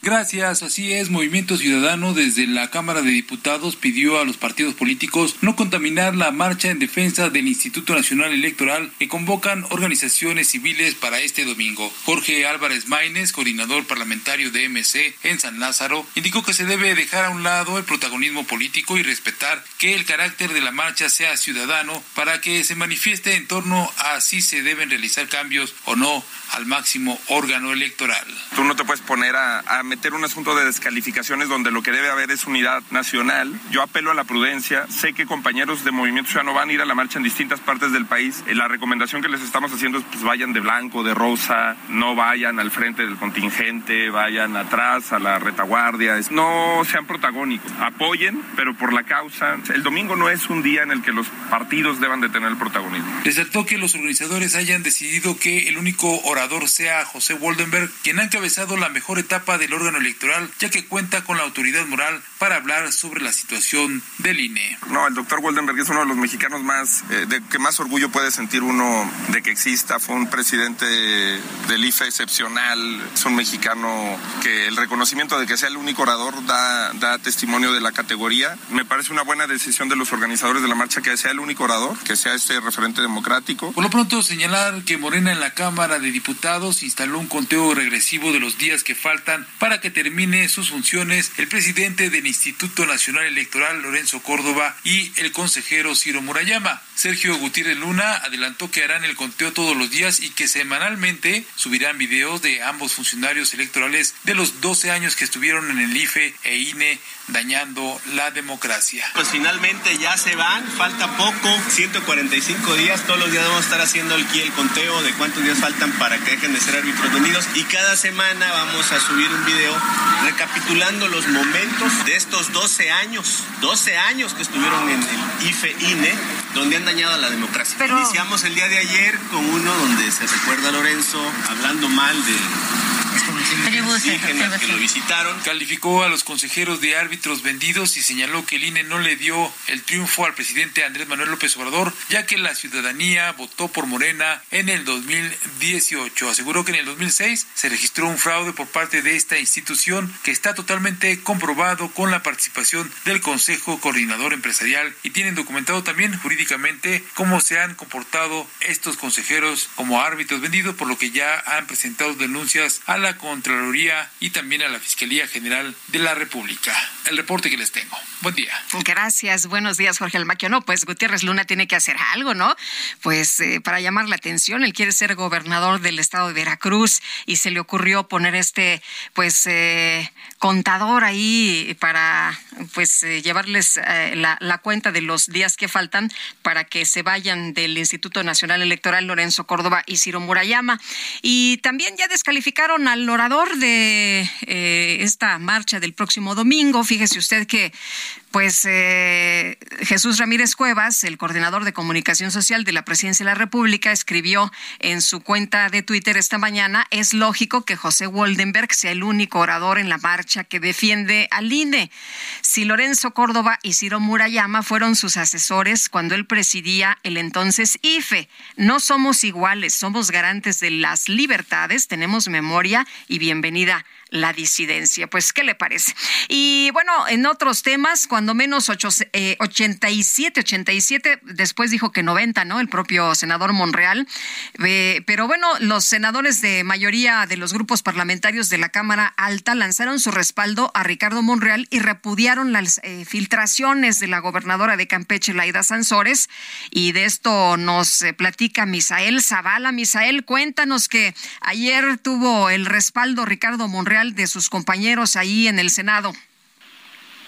Buenos días, Lupita. Buenos días. A Buenos días. Efectivamente, Lupita, pues 88 senadores hasta este momento se han sumado a este respaldo hacia el líder de la bancada morenista, Ricardo Monreal. Esto, pues, tras las eh, diversas filtraciones que se han dado a conocer por parte de la gobernadora Laida Sanzores, la gobernadora de Campeche, en la que, bueno, pues, en una primera filtración eh, de, unas conversaciones de WhatsApp con el líder nacional del PRI, pues había algunos tejes y manejes ahí electorales y también judiciales. Este documento eh, pues ya contiene las firmas de 38 senadores de Morena, 13 de Acción Nacional, 12 del Partido Revolucionario Institucional, 12 de Movimiento Ciudadano, 5 del Verde Ecologista, 3 del Partido de la Revolución Democrática y 4 más del denominado Grupo Plural. Y en este posicionamiento, Lupita, pues los legisladores expresan su más enérgico rechazo a los ataques de la gobernadora de Campeche, Laida Sansores, en contra del senador Ricardo Monreal. Incluso afirman que no aceptarán agresiones contra ninguno de los 127 senadores de la República que representan la pluralidad de la nación. Además, repudiaron tanto los métodos como los dichos de la gobernadora y afirmaron que parece inaceptable que intervenga y altere comunicaciones privadas y que desde el poder haga uso de ellas para denostar a ciudadanos que con recursos públicos también patrocina una campaña de descalificaciones en contra de una persona, es decir, pues en contra del senador Ricardo Morrell. Cabe destacar, Lupita, pues que en este documento pues no vienen las firmas de eh, ninguno de los senadores del Partido del Trabajo ni tampoco del Partido de Encuentro Social. Además, pues tampoco cuenta con el respaldo de 21 senadores morenistas que, bueno, como es bien sabido, pues no comulgan con el ala de Ricardo Monreal. Lupita, hasta aquí la información. Muy bien, muchas gracias, Misael. Muy buenos días. Gracias, muy buen día. Y Miguel Ángel Mancera, coordinador del PRD en el Senado. ¿Cómo estás? Buenos días. Lupita, qué gusto saludarte. Muy buenos días. Igualmente. Oye, ¿tú sí, ¿tú sí firmaste? Sí, sí, claro. Sí, firmamos. Oye, ¿por qué, ¿por qué firmaste y qué te parece esto que pues ha iniciado la gobernadora de Campeche, primero con Alejandro Moreno y ahora con el senador Ricardo Monreal? Bueno, pues mira, en el mismo texto ahí lo planteamos, lo que eh, se trata es de no utilizar este tipo de mecanismos que apuntan más hacia un ataque político que a cualquier otro tema, donde haya asuntos jurídicos legales que eh, deslindar, pues están las autoridades y están los mecanismos también de la denuncia, eh, de la querella, de lo que corresponda, pero no a través del uso de los instrumentos públicos, del aire, tiempo aire que tienen en ese programa para realizar ataques políticos. Nos parece que hay un, clima ya suficientemente eh, marcado de confrontación como para todavía alentarlo más. Entonces, sí, pues sin duda, eh, ayer eh, se comentó, se platicó por varios de los coordinadores, coordinadoras, y hubo esta suma de todo, prácticamente de la mayoría de las fuerzas políticas que están en el Senado de la República para hacer este llamado a que cese pues el uso político de estos instrumentos. Eh, Miguel Ángel, tú habías mencionado que puede ser una buena opción Ricardo Monreal a la presidencia y bueno, el eh, senador Monreal hace unos días dijo que a lo mejor se va en, en diciembre, ¿no? De Morena o por lo menos así lo leímos algunos cuando cantó Diciembre me gustó para que te vayas ahí en el Senado. ¿Tú cómo ves? Mira, yo creo que él tendrá que analizar muy bien eh, los tiempos, las tareas que están en el Senado y obviamente los espacios de participación. Yo creo que eh, lo que es cierto es que ya la eh, configuración de una coalición opositora tiene que consolidarse, que se tiene que advertir ya quiénes eh, hombres y mujeres estarán eh, participando en las tareas pues ya de definir esa candidatura y como lo dije y lo reiteramos no no vería por qué no si Ricardo quisiera participar en este ejercicio lo puede hacer eh, simple y sencillamente si no tiene cabida en otro proyecto o en el otro proyecto pues no veo por qué no pudiera medirse en este que es lo que está hablándose de apertura y por supuesto de una búsqueda amplia de los mejores perfiles. Y como vimos, pues tiene buen apoyo, ¿no? De varios de los legisladores. Pues mira, ahí está el PAN, el PRI, el PRD, Movimiento Ciudadano en este respaldo así eh, contra el ataque político. Oye, ¿cómo ves la marcha de este fin de semana? Me parece muy interesante el, el tema, eh, me parece que se ha difundido bastante, que ha permeado bastante, que está el, llamado consistente. Eh, yo, como lo he anticipado, no estoy a favor de que se haga una reforma electoral, no estoy a favor de que se haga ningún movimiento electoral, porque no no se experimenta en la en la campaña, eh, es decir, en la en la proximidad de una elección presidencial. A mí me parece que un ejercicio electoral como este que se está planteando, que puede tener cosas buenas, Lupita, ¿eh? que lo digo desde ahora, puede tener cosas buenas, como pudiera ser el voto electrónico, la segunda vuelta, el análisis de gobierno de coalición, ¿por qué no también la reducción de gastos que pueden llevar a una mucho mejor planeación eh, financiera de las instituciones? Yo estoy de acuerdo con eso, con todo eso que te acabo de decir, pero no creo que sean los tiempos. Y por supuesto con lo que no comulgo para nada es con eh, hacer un des, eh, desajuste, una desarticulación ni del INE, ni del Tribunal Electoral, ni por supuesto de las demás instancias. ¿Cómo, desde ahora yo te diría que estamos en, contra de mi marcha, es de, desde ahora ya comienza, ¿no? Pues sí. Oye, ¿cómo, ¿cómo has visto las descalificaciones desde el gobierno, tanto a la marcha, a los participantes, al orador?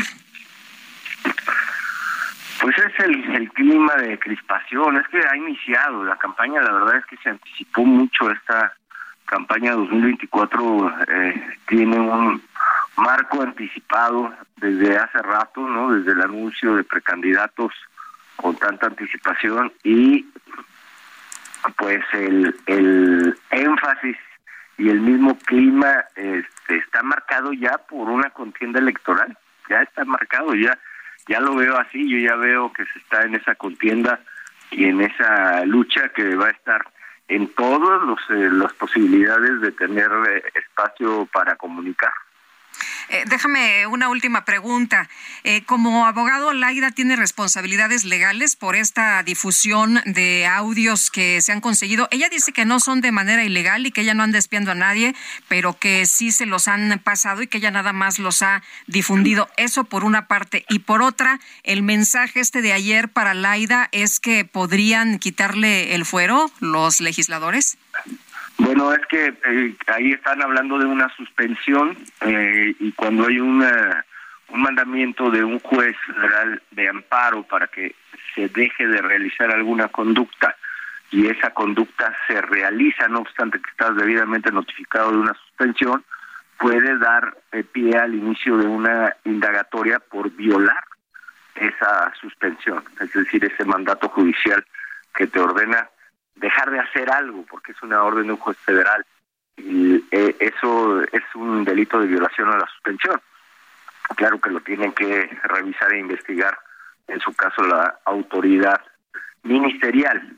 La revelación, eh, la difusión y obviamente esta transmisión que se está haciendo de estas grabaciones obtenidas de manera ilegal, me parece que sí puede llegar a constituir un acto también ilegal. No solo obtenerlo, sino difundirlo también está sancionado. Oye, y, bueno, eh, podrían, eh, lo, lo, que vimos ayer es un aviso de si le sigues, ¿te vamos a quitar el fuero? Esa es una, es decir, quien, quien puede hacer una solicitud de, de retiro de inmunidad procesal es el Ministerio Público, para eso tendría que haber una carpeta de investigación y tendría que solicitarlo a la Cámara de Diputados. Es decir, no es tan no es tan sencillo, pues, no es un procedimiento que lleva eh, sus propias eh, reglas, pero sí requeriría de una carpeta y requeriría de que se acreditara cuando menos una probable responsabilidad inicialmente. Lo otro es pedir un juicio político, que eso es una cosa diferente, es una inhabilitación eh, para cargo, pero no en la vía penal. En la vía penal es el planteamiento que hace tú del fuero. ¿Y, lo del juicio político, pues es mucho más fácil? Eso es un, eso lo puede, se puede presentar y eso sí se podría presentar no necesariamente por el Ministerio Público, sino por una fuerza política o por eh, por otro otro tipo de de personas de personas legitimadas, ¿no? Podría ser un grupo político, podría ser eh, incluso hasta una persona se ha llegado a presentar demandas de juicio político. O sea, si le sigues juicio político. El juicio político sí puede ser eh, mucho más eh, fácil de presentar, digamos, en un esquema de qué, qué pueden utilizar con mayor facilidad, pues el juicio político. Muy bien. Miguel Ángel Mancera, muchas gracias por platicar con nosotros. Buenos días. siempre. Gusto saludarte. Gracias. Hasta luego. Buenos días, Miguel Ángel Mancera, coordinador del PRD en el Senado. Y vamos con un recorrido por el país. Empezamos con Gerardo Moreno, allá en Sonora.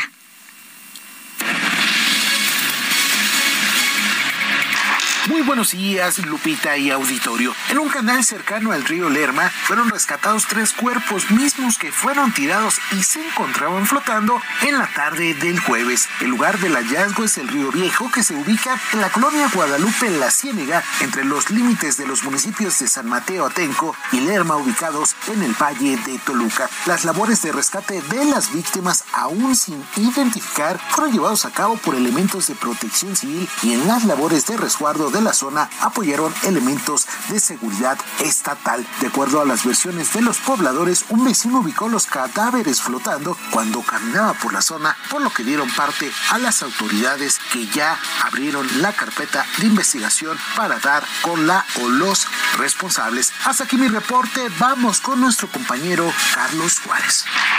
Buenos días, Lupita. Durante la mañana del jueves se hizo el arribo de distintos medios de comunicación ante el Banco City Banamex en la ciudad de Reynosa, Tamaulipas, ya que al exterior de la institución bancaria se encontraba una ambulancia que trasladaba a una abuelita de 89 años de edad, anterior para que pudiera renovar su tarjeta de débito y así poder disponer de su pensión con la que pueda solventar sus gastos. De acuerdo a la versión de los familiares, no se les permitió el acceso a la unidad financiera, ni mucho menos le hacían caso a que presentaban algunos documentos notariados para que pudieran hacer el trámite. Cabe señalar que los técnicos en urgencia de la Cruz Roja Mexicana estuvieron dentro de las instalaciones del banco para atender a la paciente que llegó en una camilla. Para el Heraldo Radio desde Tamaulipas, Carlos Juárez.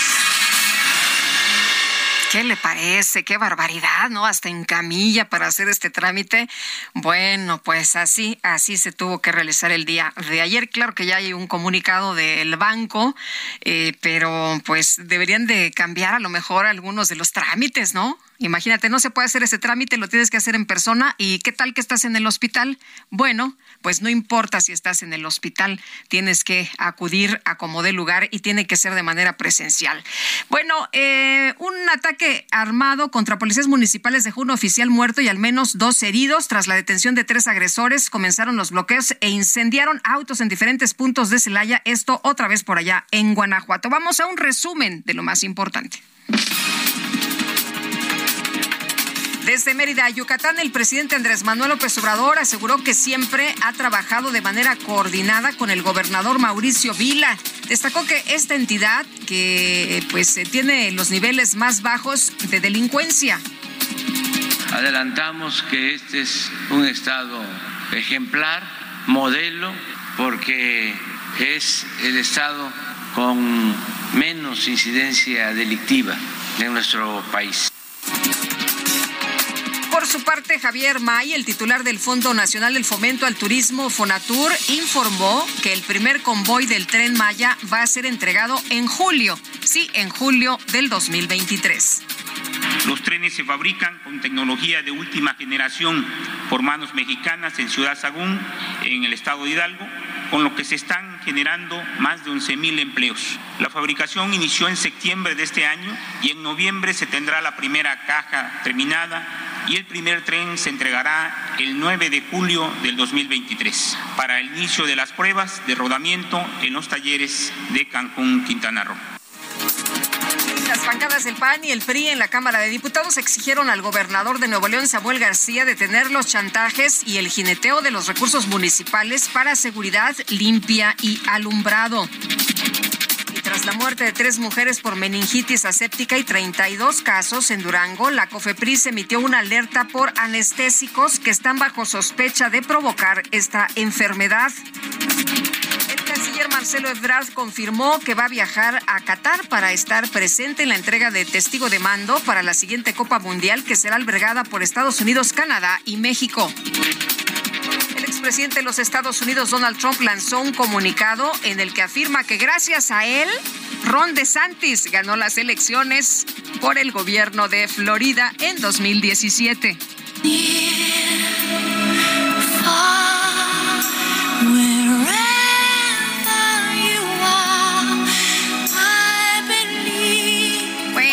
cuento? En redes sociales se hizo viral la historia de un niño mexicano que eligió la temática de su película favorita para su fiesta de cumple, Titanic, de 1997. Incluso el niño se animó a tomar el micrófono para cantar la canción, eh, pues esta icónica de Celine Dion, vestido como capitán de barco para terminar con un Viva México, muy especial.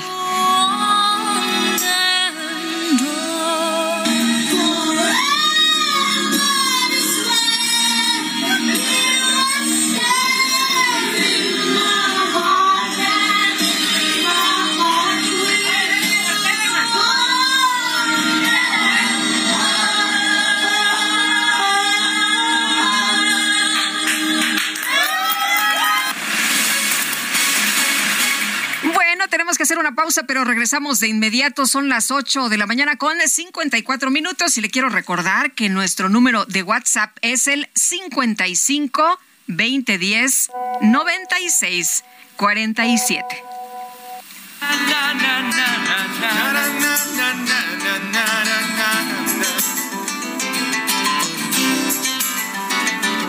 Mentira que dude, que no quiera ver, que el tiempo es el tiempo y palabras se tienen. Sergio Sarmiento y Lupita Juárez quieren conocer tu opinión, tus comentarios o simplemente envía un saludo para hacer más cálida esta mañana.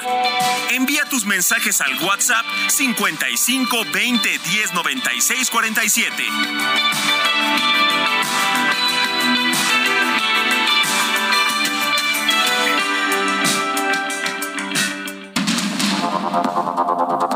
Continuamos con Sergio Sarmiento y Lupita Juárez por el Heraldo Radio.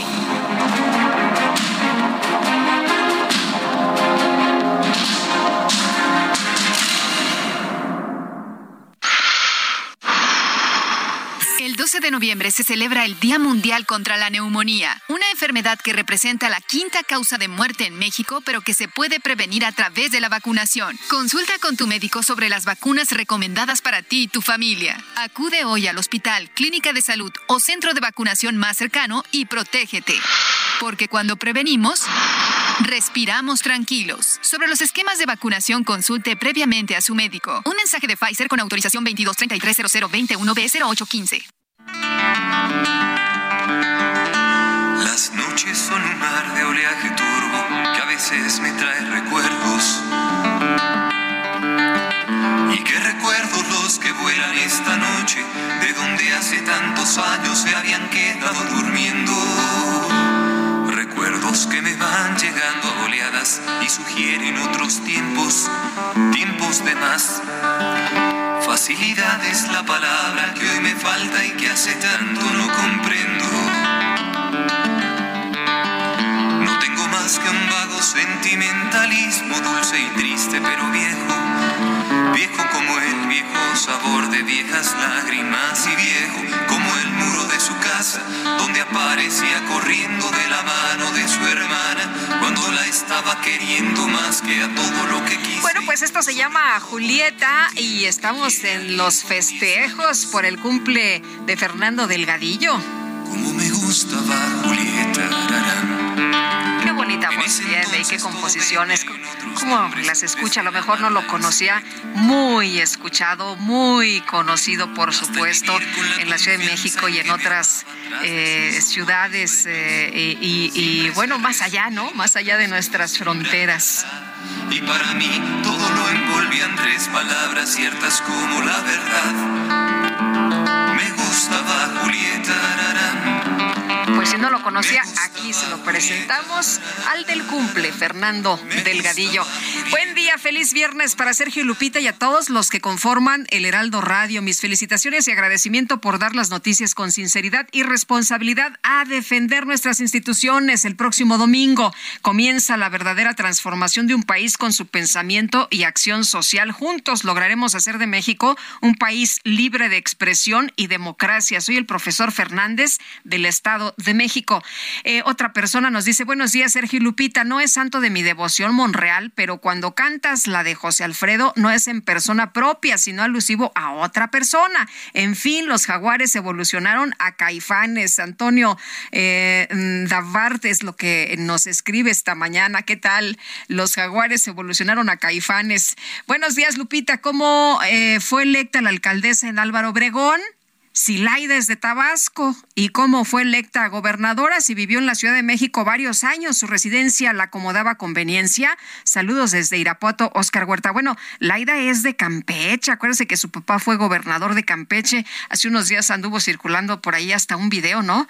De que ella misma pues eh, eh, expone cómo consiguió su primer trabajo, que su papá le dijo a Carlos Salinas de Gortari cuando era gobernador de Campeche, oye, Laidita no tiene trabajo y entonces pues rápidamente le solucionaron ese problema a la Laidita, consiguió trabajo y bueno, después de eh, pues varios años, varios años consiguió en la política, pues diferentes puestos. Tiene usted razón, estuvo aquí en Álvaro Obregón, en la Ciudad de México, y de aquí se fue a Campeche. Vámonos con Javier Ruiz. Javier, ¿qué pasa en Palacio Nacional? Me mandaste unas imágenes donde veo unas escaleras ahí, trabajadores que están tratando de poner algunas mantas en Palacio Nacional, pero es eh, esto después de las vallas y justo en el edificio. Platícanos. Así es, Lupita, pues no prácticamente trabajadores, son integrantes del Sindicato Mexicano de Electricistas quienes brincaron las vallas que rodean Palacio Nacional y pues prácticamente se apoderaron de la entrada de la Puerta Mariana. Han colocado pues ya 12 cartulinas donde dice reinserción laboral y también respeto a nuestra autonomía sindical. Están pues prácticamente intentando pues justamente brincar a la zona de Palacio Nacional. Llegaron con dos escaleras y pues es un grupo de al menos 60, 70 personas, todos ellos pues pertenecientes al Sindicato Mexicano de Electricistas. Prácticamente se brincaron estas vallas en color eh, gris y también en color naranja y pues en estos momentos continúan tratando pues de subir a la entrada principal de Palacio. Hay que recordar que la entrada pues tiene una, altura aproximadamente de 5 o 6 metros y posteriormente siguen los balcones eh, y es donde tratan de llegar pues estos trabajadores del Sindicato Mexicano de Electricistas que hay que recordar también hace 30, 13 años pues prácticamente pues fue disuelto pues la lo que era la Comisión eh, Federal de Electricidad, lo que era luz, perdón, lo que era luz y fuerza del centro, y en estos momentos pues están exigiendo a la Comisión Federal de Electricidad pues nuevamente que los reinstalen. La, el personal de la Secretaría pues únicamente resguarda y personal que se encuentra en este, en este punto que es la Guardia Militar pues únicamente a la expectativa, Lupita. Oye, y que quieren que se, que se reciba a quien fuera su líder, ¿no? Del sindicato, Martínez Parza. Sí, sí, tienen, eh, ya tenían diálogos, incluso hace un mes pues volvieron a marchar, lo recibió eh, pues una parte del gobierno federal, sin embargo, pues parece ser que no le respetaron nuevamente pues este este diálogo y es por ello que pues están esperando que lo reciban a Martín Esparza y de no pues van a hacer diferentes eh, manifestaciones el día de hoy pues están reitero pues eh, brincaron estas vallas que resguardan Palacio y prácticamente también están colocando pues pancartas en la entrada principal de todo Palacio Nacional. Esto es únicamente en la puerta Mariana, se acercaron a la puerta presidencial. No, pero ahí no alcanza, ¿no? No, ahí está muy alto. Es muy alto, pero traen unas escaleras demasiadas altas también, Lupita, son extendibles. Incluso este puedo asegurar que alcanza la altura del del del, del palco de donde se da el grito de independencia son escaleras que fácil tienen entre 12, 13 metros de altura y sin problema pueden eh, incluso alcanzar los, los balcones eh, si es que lo desean, Lupita. Muy bien, pues Javier, muchas gracias y regresamos contigo. Muy buenos días. Claro que sí, estamos atentos. Excelente mañana. Igual para ti. Y Gerardo Galicia, ¿tú por dónde andas? ¿Por dónde se mueven las cosas o por dónde no se mueven en este viernes?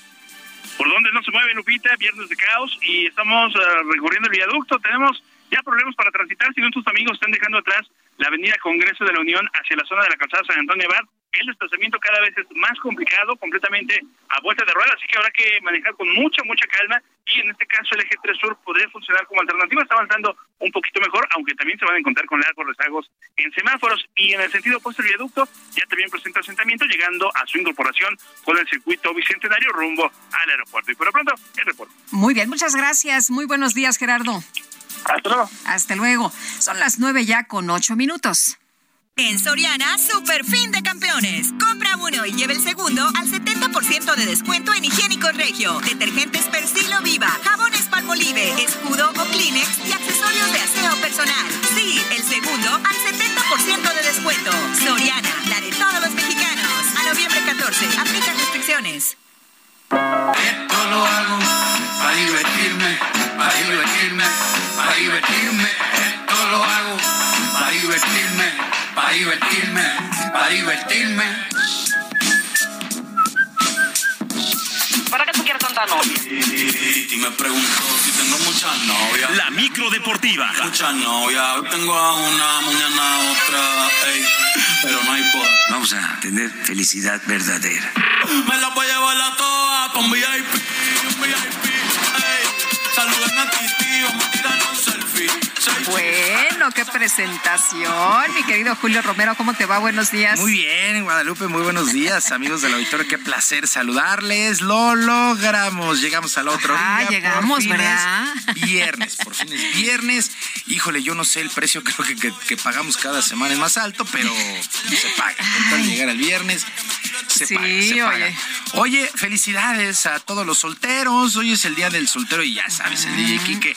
Hay Eso- que festejar, ¿no? Hay que festejar. En la, en la ruta. Digo, la- a los solteros, claro. en la ruta, eh, el DJ operador Cacharpo Quique, Ajá. en una colonia sí, en otra no, en una sí, en otra no. así. Condenado, Quique, tan seriecillo que se ve. Entonces, así, así se la lleva el muchacho. Bueno, pues vámonos con la información. Ya es fin de semana prácticamente. Bueno, luego del partido amistoso ante Irak y del triunfo, la selección mexicana de fútbol retomó de manera ligera los entrenamientos previo al próximo compromiso amistoso, que será contra Suecia el miércoles ahí mismo en Girona y que será el último antes de la Copa del Mundo de Qatar y el debut el 22 ante Polonia. Durante el entrenamiento se informó que el atacante Raúl Jiménez viajará a Inglaterra este fin de semana para recibir el alta médica de su club, el Wolverhampton, y planea estar de regreso con el equipo tricolor a más tardar el martes para saber si integra la lista final del certamen mundialista. Pues prácticamente será un hecho que integrará la lista final. Habrá que ver el estado físico de Raúl Jiménez. En fin, pues así las cosas con la selección, la polémica selección previo a la Copa del Mundo. Ya falta nada. El próximo 20 arranca esta Copa del Mundo. Y el día de hoy se jugará el duelo de ida de la gran final de la Liga Femenil MX con el América recibiendo al conjunto de Tigres a las 8 de la noche en la cancha del Estadio Azteca. Por lo pronto, la defensa española Andrea Pereira platicó con nuestro compañero aquí del Heraldo, Alexis Hernández, y quiere levantar el título con el conjunto de Cuapa y aumentar más sus logros luego de su paso por el Español, el Atlético de Madrid, el Barcelona y la selección de su país.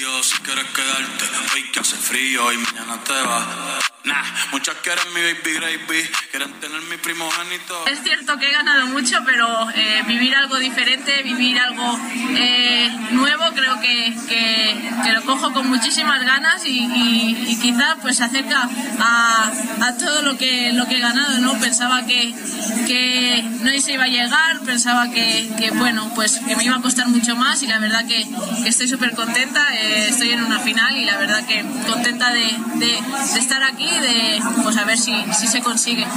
Pero si le ponen la canción, y esta final es con causa, ya que ambos equipos se sumaron a la campaña contra la violencia de género, apoyando el Día Internacional de la Eliminación de la Violencia contra la Mujer, que será el próximo 25 de noviembre. En la conferencia de prensa conjunta, jugadores de América y Tigres fueron contundentes en sus mensajes, como la mediocampista del cuadro felino, Nancy Antonio.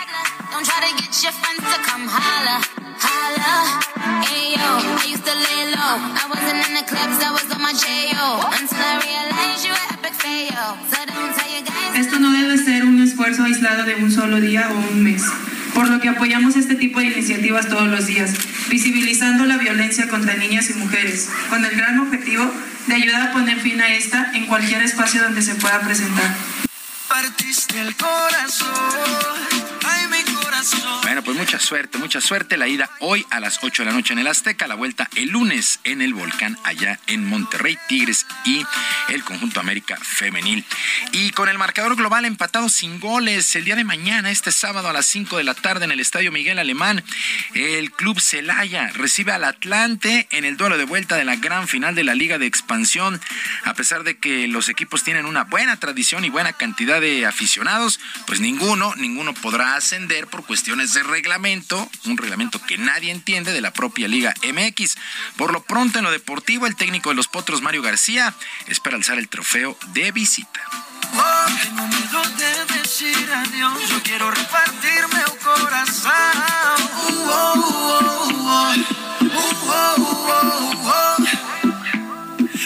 Hay que ir a ganar allá y, pues sobreponernos a las circunstancias de cómo se juegan estas finales y imponer nuestro fútbol. Creo que tenemos esa oportunidad de, volver a coronarnos ahí de visita.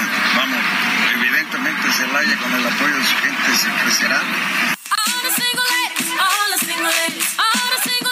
Atlante contra Celaya mañana a las 5 se conocerá el campeón de la Liga de Expansión. No pasará absolutamente nada con estos equipos, solamente la satisfacción de haber levantado el trofeo. Eh, arrancó la semana 10 en el fútbol americano de la NFL y en un partido bien entretenido el día de ayer, las Panteras de Carolina vencieron 25 a 15 al conjunto de los Halcones de Atlanta. PJ Walker lanzó 108 yardas, no lanzó pases a las diagonales para el equipo de Carolina, pero Deon Foreman, 130 yardas y una anotación eh, en este triunfo de Carolina, mientras que Marcus Mariota por Atlanta, 186 yardas, dos pases de anotación, le interceptaron en una ocasión, pero no pudo llevar a Atlanta al triunfo, así es que Carolina 25 a 15 sobre el conjunto de Atlanta. Y más que emotiva resultó la ceremonia de entronización de la clase 2022 del béisbol mexicano en el recinto allá en Monterrey, en Parque Fundidora. El jardinero Matías Carrillo, el shortstop José Luis El Borrego Sandoval, el pitcher Isidro Márquez, el toletero Eduardo Jiménez, el fallecido segunda base William Serrell y el ex Grandes Ligas Vinicio Castilla, pues fueron entronizados. El ex Grandes Ligas Vinicio Castilla, muy, muy emocionado, en verdad, muy emocionado, tuvo un agradecimiento muy, pero muy especial.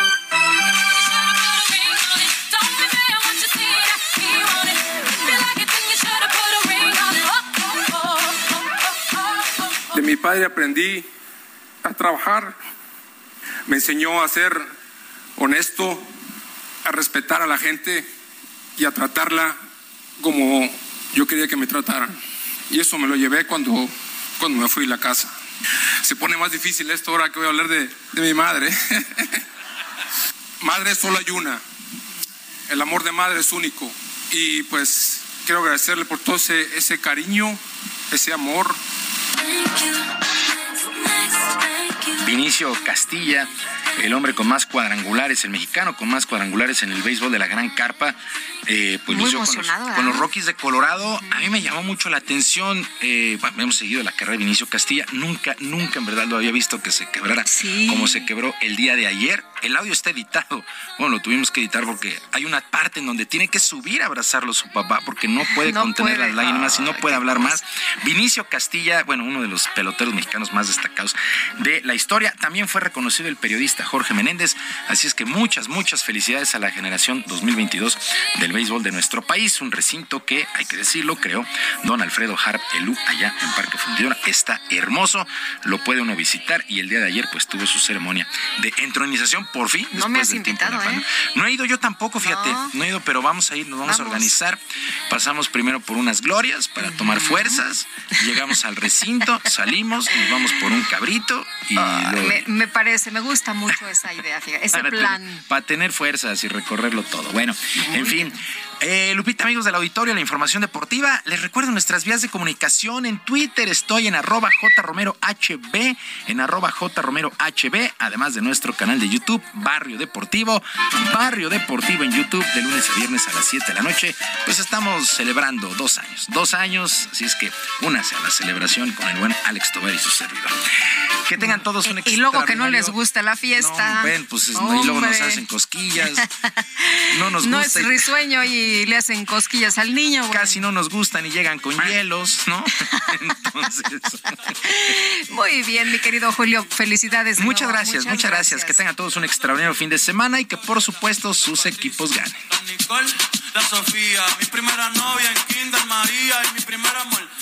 Ofrezco disculpas.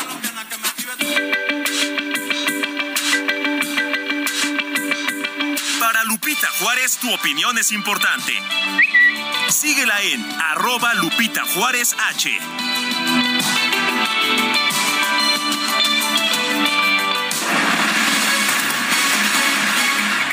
Bueno, y nuestro más sincero pésame para los compañeros de Grupo ASIR, para la familia Ibarra. Él eh, está dando a conocer la Cámara Nacional de la Industria de Radio y Televisión el deceso de don Francisco Ibarra López, presidente y fundador de Grupo ASIR, Pilar de México y la industria. Pues lamentamos, lamentamos el deceso de don Francisco Ibarra López. Un abrazo, nuestras más sinceras condolencias para nuestros compañeros de Grupo ASIR, para su familia, para sus amigos. Descanse en paz. Bueno, en 2013, Rocío García Ramírez fue despedida por la empresa Acciona México al descubrir que tenía cáncer. Rocío les ganó un juicio por discriminación y ahora hay una contrademanda. Rocío, gracias por platicar con nosotros. Muy buenos días. Muy buenos días. Eh, cuéntanos. Que ese espacio y me siento muy honrada. Eh, cuéntanos, Rocío, ¿qué fue exactamente lo que ocurrió? Eh, tú empezaste a sentirte mal, eh, te diagnostican esta enfermedad y en cuanto tú se lo comunicas a la empresa, ¿toman la decisión de despedirte? Así es. Te voy a decir, en el 2013 eh, la empresa me corre porque se entera de mi padecimiento a través de unos estudios médicos que ellos me mandan a hacer para poder acceder a una gerencia de desarrollo de negocios para la cual ellos me postularon. Y entonces, una vez que ellos reciben de Médica Sur, del Hospital Médica Sur, de donde ellos mandan a hacer estos estudios, pues me quedé sin empleo, y sin mi gerencia, sin nada. ¿Y qué, qué pasa después? ¿Tú les ganas un juicio? Exactamente. Eh, yo inicié un juicio, un juicio que se lleva cinco años. Eso es para mí muy importante decírtelo, Lupita, porque fueron cinco años donde la empresa alargó, alargó, alargó. Así se ha manejado, ha alargado todo este tiempo porque saben que realmente mi enfermedad es muy delicada. Solamente Dios sabe por qué hoy todavía me tiene aquí platicando contigo. Finalmente, en el 2017, obtuve la victoria en la máxima instancia en nuestro país, que es la Suprema Corte de Justicia, quien ordena a la empresa que me reinstale a mi empleo y que cubra todos mis salarios caídos hasta el momento en que se me reinstale. Sin embargo, te puedo decir que esta discriminación, así como mi condición de vulnerabilidad, perdón, vulnerabilidad y mi calidad de víctima eh, de la empresa es una grave violación a mis derechos fundamentales, lo cual fue determinado por la Suprema Corte, sentando mi caso como el primer precedente sobre el derecho a la no discriminación laboral por enfermedad en nuestro país. Y aún así, la empresa se niega rotundamente a cumplir con lo que establece la Suprema Corte de Justicia.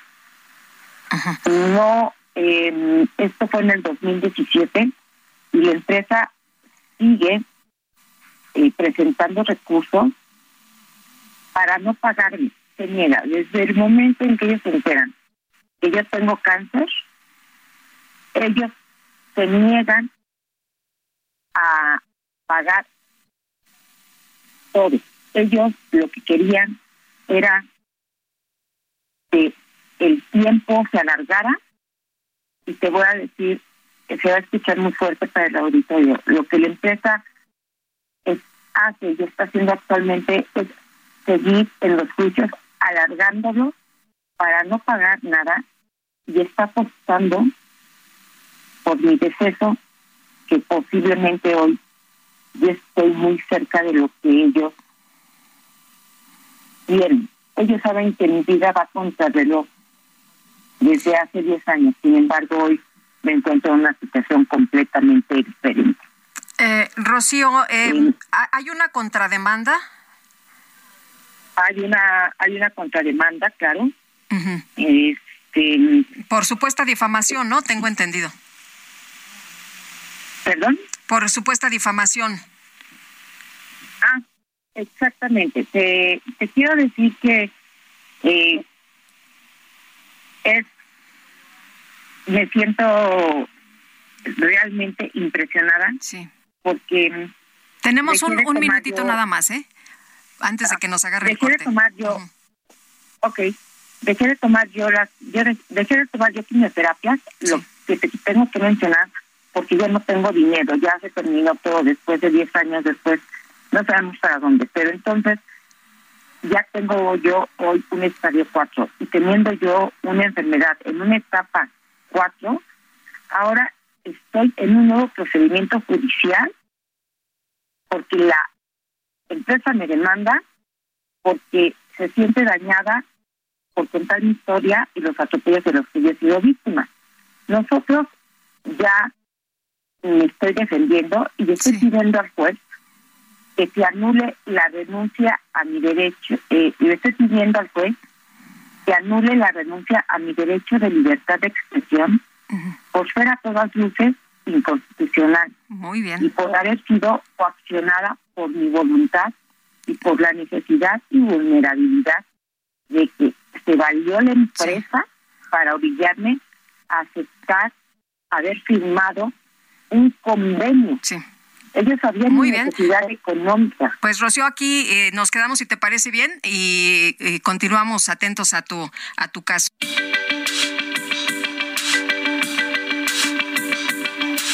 Sergio Sarmiento y Lupita Juárez quieren conocer tu opinión, tus comentarios o simplemente envía un saludo para hacer más cálida esta mañana.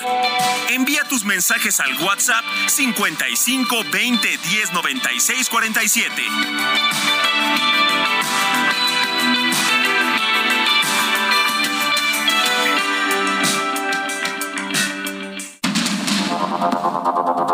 Continuamos con Sergio Sarmiento y Lupita Juárez por el Heraldo Radio.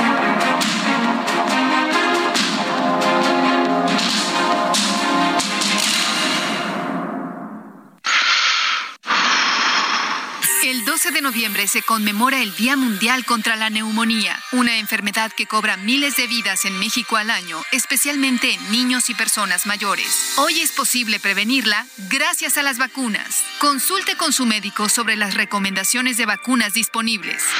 Porque cuando prevenimos, respiramos tranquilos. Sobre los esquemas de vacunación, consulte a su médico. Un mensaje de Pfizer con autorización 22330021B0812. Gastrolab. Historia, recetas, materia prima y un sinfín de cosas que a todos nos interesan. Hola amigos del Heraldo Radio, soy el chef Israel Arechiga de Gastrolab y para acabar la semana un poquito sanos, hoy traigo una receta muy particular que nos habían pedido en Gastrolab y son los tacos de tofu. Así que bueno, los ingredientes son muy sencillos y así como lo escuchan, es una delicia de receta. Necesitamos un bloquecito de tofu que es aproximadamente de 200 gramos, el jugo de tres limones, una taza de nuez de la India o se pueden usar pipas de girasol, una tacita de agua, un diente de ajo, una cucharada de hojas de cilantro previamente lavadas y desinfectadas, unas tres o cuatro tortillas de maíz azul para mi gusto son más ricas, sal, pimienta, algunas verduras que puede ser brócoli, coliflor, pimientos y también podemos usar un poco de frijoles. El procedimiento es muy sencillo, vamos a poner a dorar el tofu, después lo vamos a sacar del sartén, lo vamos a condimentar con el limón y la pimienta y posteriormente vamos a poner en una licuadora el resto de los ingredientes, nuez de la India, agua, ajo, jugo de limones, cilantro, sal y pimienta y vamos a hacer el aderezo. Ahora sí, la consistencia final. Le pueden echar un ojo a gastrolabweb.com y verán qué delicia de tacos y qué buena pinta tienen. En Soriana, compra uno y lleva el segundo al 50% de descuento en six packs de yogur bebible Danone, Alpura, Lala, Yoplait o harinas para hot cakes y pastel. Y six pack de cerveza Michelob Ultra y Amstel, lata o botella a 50 pesos con 150 puntos. Soriana, la de todos los mexicanos. A noviembre 14, aplica restricciones, evita el exceso. La boca de mi amada es jardín de cerezos, es fuente de agua pura y el cuenco en donde abrevo y acrecento mis ansias. Sus labios son renuevos y sus dientes azúcar y es perfume su aliento. Y es perfume su aliento, remanso inagotables, su voz mientras discurre, me arrulla y me alimenta, me acuna y da consuelo.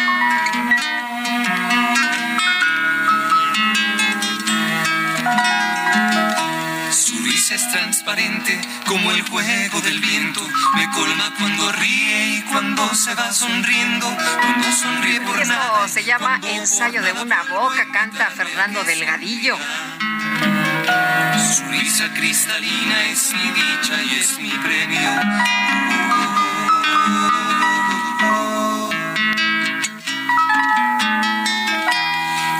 Su boca acusa un suspiro de su pecho, me envuelve y me aprisiona, me halaga y más me apresto Le a gusta, bueno, la música, la música de esta mañana, cortesía de una votación muy cerrada de nuestros compañeros aquí en la producción. Bueno, le platicamos hace unos momentos de Rocío García que ella argumenta en 2013 fue despedida por la empresa Acciona México al descubrir que tenía cáncer. Como usted sabe, en este espacio nos gusta presentar pues siempre las distintas voces y nos eh, dice la empresa el asunto se encuentra en fase judicial, por lo que no podemos hacer ningún tipo de comentario. Solo indicar que la ex colaboradora fue desvinculada en 2013 por motivos estrictamente laborales. En su momento, la empresa indemnizó a la ex colaboradora y el contrato laboral quedó finiquitado en conformidad con la ley laboral mexicana y de conformidad con la demandante, es lo que nos dice la empresa esta mañana. Y bueno, usted ya escuchó a Rocío García Ramírez con pues eh, lo, lo que ella plantea aquí y cuáles son sus argumentos y qué es lo que ha vivido en estos años. Bueno, le quiero comentar a usted que hace unos días se dio a conocer el hackeo a la Secretaría de Infraestructura, Comunicaciones y Transportes y vamos a platicar con Miguel Elizalde de la Asociación Nacional de Productores de, eh, Autobuses, Camiones y Tractocamiones, la AMPACT. Miguel, gracias por tomar la llamada esta mañana. Muy buenos días. Muy buenos días, Lopita. No, al contrario, gracias por el espacio.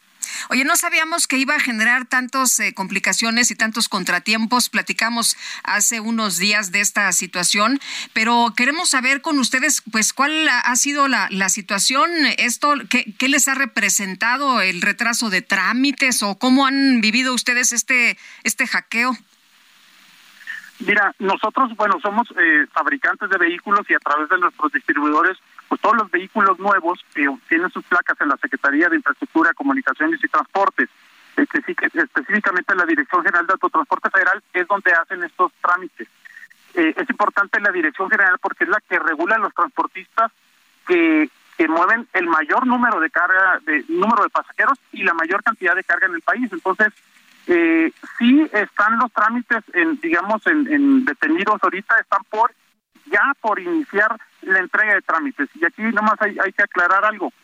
La Secretaría, la verdad, sí ha tenido muy buena disposición. La directora general Noemí Muñoz, eh, precisamente estuvimos con ella en varias reuniones, comunicación permanente, y los trámites siguen ingresándose. Es decir, no han parado de recibir los trámites. Lo que está ahorita detenido es la, de la entrega y están ya por entregar los trámites. Y tuvieron que hacer eh, lo que nos explican, no se dañaron las bases de datos de la Secretaría, están funcionando bien, tuvieron que hacer un sistema o duplicar una infraestructura tecnológica, lo que le llaman, digamos, unos kioscos seguros, y colocaron computadoras alrededor de todo el país para poder continuar con estos trámites. Entonces, sí es de reconocerse, es algo que, que obviamente condenamos, un ataque cibernético, que sí nos afecta tanto a la Secretaría como a los que hacemos los trámites, pero reconocer la, la coordinación con la directora general precisamente ayer había un tema específico y ayer mismo lo resolvieron. Entonces, la verdad, buena comunicación. Hay trámites eh, considerados esenciales que son las altas de vehículos nuevos, las bajas de vehículos seminuevos, las placas de traslado, las altas y bajas de arrendamiento y validaciones de, permisionarios. Eh, en fin, son los, los principales trámites que les van a dar prioridad. Entonces, crítica la situación. Esperemos que a, a unos días de que sucedió esto, pues ya muy probablemente la próxima semana ya estemos recibiendo los trámites y eso es algo pues muy favorable gracias a la pronta atención de la Secretaría. Oye, ¿cómo cuánto tiempo se tardan así en un trámite normal? Mira, puede variar, varían los trámites. Puede tener un trámite que tarde eh, cinco días, siete días, dos semanas. El, el, lo que llevamos ahorita son alrededor de dos semanas sin la entrega de algunos de estos trámites. Entonces, eh, pues no es el tiempo ideal, obviamente, pero es algo que, que sucedió, pues obviamente por un hecho delictivo. Y, y la verdad eh, están están trabajando en esto. Entonces sí sí quiero destacar que hay comunicación permanente. Y no nomás con AMPAC, es con todas las cámaras y asociaciones, las cámaras de transportistas, que son muchas que los realizan los transportistas los trámites directamente y esperemos que, que estas dos semanas pues se puedan regularizar lo más pronto posible, ¿no? Sí, lo que les dicen es que se va a regularizar ya la próxima semana. Eh, sí, es lo que estamos esperando nosotros, que la, la próxima semana esperemos ya que se empiecen a entregar los trámites, ya eh, la verdad colocaron computadoras en todo el país en, en, una misma semana, eh, computadoras seguras y la verdad creo algo que hay que reconocer, obviamente eh, y por supuesto también el, reciente nombrado secretario Jorge Núñez pues le, le tocó iniciar con este tema, entiendo yo, pero es también la mejor oportunidad de invertir en la dirección general con la infraestructura tecnológica, están en, en los temas del presupuesto y tanto infraestructura tecnológica como recursos humanos. Esta es la dirección general del gobierno federal que es responsable de regular el mayor movimiento de carga y el mayor movimiento de pasajeros en autobuses del país. Entonces, pues es el momento de, de mejorar ahí la parte de, infraestructura tecnológica y esto inclusive pudiera a futuro reducir los tiempos de entrega de los trámites, ¿no? Pues, pues ojalá que así sea, ¿no? Que lo agarre de una vez Jorge Nuño, que además no llega a conocer la secretaría, ¿no? Y ya era subsecretario. Sí, no, pues viene de la parte de infraestructura, pero precisamente es eh, híjole, como dicen, eh, eh, pues es una situación muy lamentable, pero es el momento de voltear a ver a la dirección general y apoyar el buen trabajo que están haciendo y buena disposición, pero con un respaldo de infraestructura tecnológica y de personal. Pues que le inviertan, ¿no? Nos decían por ahí que pues era importante la inversión para que no vuelva a ocurrir una cosa de estas, otro hackeo. Exactamente, Lupita, es, es algo, y la verdad, eh, recordemos, el autotransporte en México mueve la mayor parte de carga los camiones, tractocamiones, y son miles de millones de viajes de pasajeros en autobús. Entonces, es, es hay que voltear, apoyar y obviamente eh, es un respaldo que se apoya a la dirección general, pues el impacto se va a ver en los principales eslabones tanto de la cadena logística como de la movilidad del país. Pues esperemos que se logre, Miguel. Eh, ¿Nos platicas en unos días si esto se resolvió? Con mucho gusto, Lupita. Estamos a tus órdenes y, y listos para continuar trabajando, obviamente, para para, como decimos nosotros, para seguir en el camino por México. Muy bien. Eh, Miguel, muchas gracias. Muy buenos días. Buenos días. Hasta luego. Miguel Elizalde es eh, presidente de la Asociación Nacional de Productores de Autobuses, Camiones y Tractocamiones. Y vámonos con Mónica Reyes. Muy buenos días, Sergio Lupita, como siempre, un gusto saludarlos cada mañana y platicarles también a ustedes amigos que seguro han pensado por qué las grandes empresas tienen mejores condiciones financieras que las pequeñas. Pues ya no, porque en Confío trabajan para que los beneficios de las grandes empresas ahora estén disponibles para las pymes. Por eso, tienen créditos de hasta 3 millones para tu negocio hoy. ¿Sí? Si hoy lo pides, hoy lo tienes para que puedan hacer más y mejor. Y eso es irresistible. Confío, financieramente irresistible. Regreso con ustedes. Buen día, gracias. Gracias, Mónica Reyes. Y la jefa de gobierno de la Ciudad de México, Claudia Sheinbaum, aseguró que el caso de Ariadna Fernanda López no tiene que ver con cuestiones políticas. Carlos Navarro, cuéntanos. Muy buenos días. Buenos días, Lupita. Te saludo con gusto a ti, al auditorio, y te comento que el caso de Ariadna, quien lamentablemente falleció en días pasados y fue hallado su cuerpo en Morelos, no tiene que ver con política, afirmó la jefa de gobierno Claudia Sheinbaum. En respuesta a señalamientos que se le han hecho, la mandataria capitalina mantiene su postura contra la Fiscalía General del Estado de Morelos. Escuchemos. Aprovecho de una vez porque he estado leyendo ahí algunas columnas y también en la mañana en algunos programas, una conferencia de prensa que da la, la responsable de peritos de la Fiscalía de Morelos y algunos comentarios en el sentido de que, primero de que es un asunto político. Esto no tiene nada que ver con la política, tiene que ver con la justicia. Sheinbaum insistió que el fiscal de Morelos, Uriel Gandara, quiso encubrir a los responsables del fallecimiento. Además, reveló que la fiscal general de la Ciudad de México, Ernestina Godoy, envió ya un oficio a la Fiscalía General de la República para que intervenga en el caso. Recordemos que de acuerdo con las investigaciones realizadas por la Fiscalía Capitalina, Rautel junto con Vanessa fueron las últimas personas con las que tuvo contacto la víctima en un departamento de la colonia Roma Sur y posteriormente fue encontrada sin vida en el estado de Morelos. También les informo que el registro de taxistas en la Ciudad de México que obliga a los concesionarios a otorgar los datos de los operadores de estos vehículos fue clave en la detención del chofer de la unidad desde donde se arrojó, arrojó Lidia y perdió la vida en días pasados. Así lo señaló la jefa de gobierno quien dio los detalles de la investigación en este caso. Escuchemos. Recuerden que había habido una detención del dueño del taxi. Entiendo que están relacionados la primera detención y la segunda detención familiarmente y pues finalmente ya se detiene a quien iba en el taxi ese día, con pues todas las investigaciones que hubo relacionadas con la primera detención, con la localización del taxi, con la identificación de esta persona.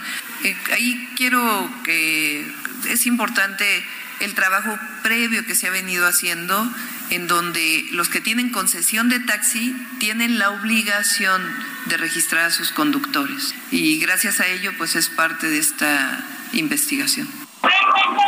Recordar que ayer fue detenido el sujeto que conducía el vehículo desde donde Lidia Gabriela se arrojó y perdió la vida. Lupita, la información que te tengo. Muchas gracias, Carlos. Muy buenos días. Hasta luego, buen fin de semana. Igual para ti, hasta luego. Bueno, eh, no sé si usted se enteró, pero cientos de neonazis celebraron un concierto clandestino aquí en la capital mexicana. El periódico El País entró y grabó las consignas y la actuación de los grupos neofascistas. El Salón eh, Pentatlón en la colonia Santa María de la Ribera, donde en días pasados se celebró este concierto fascista y nazi, fue cerrado por las autoridades del INVEA de la Ciudad de México. Esto fue lo que escribió hace unas horas Martí Batres, quien, como usted sabe, es secretario de Gobierno de la Ciudad de México. Y los votantes en Estados Unidos eligieron un número récord de mujeres gobernadoras en las elecciones legislativas intermedias celebradas el pasado martes.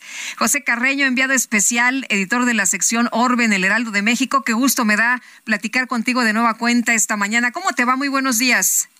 Muy buenos días, Lupita. Muchísimas gracias. Siempre es un placer hablar contigo y siempre es, y ahora más que nunca, entretenido, ilustrativo hablar sobre política de Estados Unidos.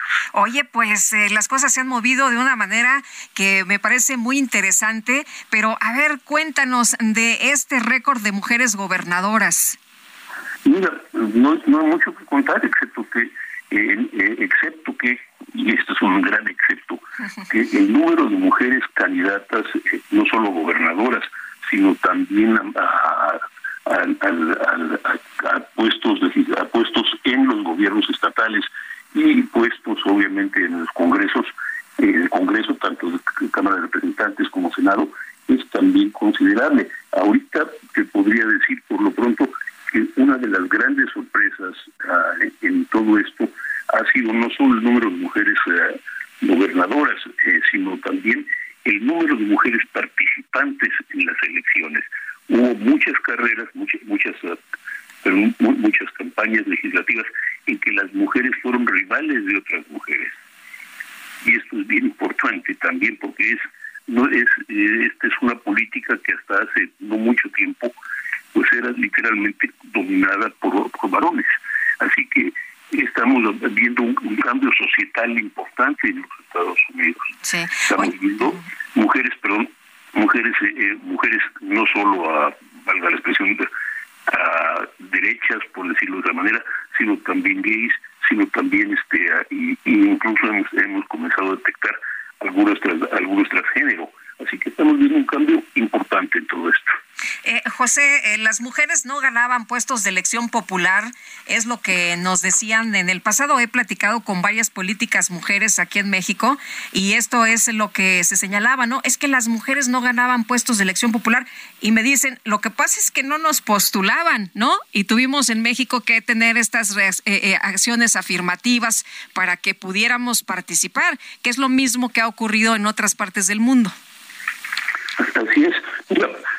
Yo, te, puedo decir, hace 35, eh, 40 años cuando llegué por primera vez a Washington, el número de mujeres en el Congreso se podía contar con los dedos de la mano. Hoy eh, son fácilmente 30-40% del Congreso y van para más, porque además resultan candidatas muy fuertes, son mujeres son personas muy combativas y frecuentemente muy sólidas. Y además que ya son más del 50% de la población de los Estados Unidos.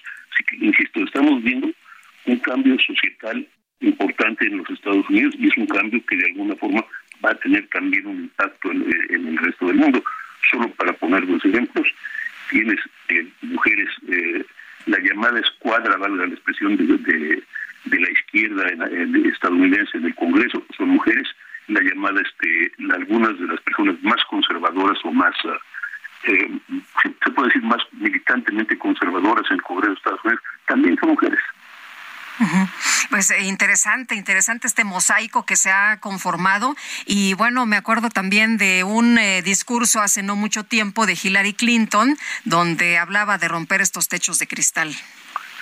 Y, y en términos reales se están rompiendo, ¿no? Es decir, ahorita estaba, hace unos minutos, estaba dando, repasando un poco a la prensa estadounidense, y ahora todos los 50 estados de los Estados Unidos tienen ahora una mujer electa en, en, el Congreso de Washington.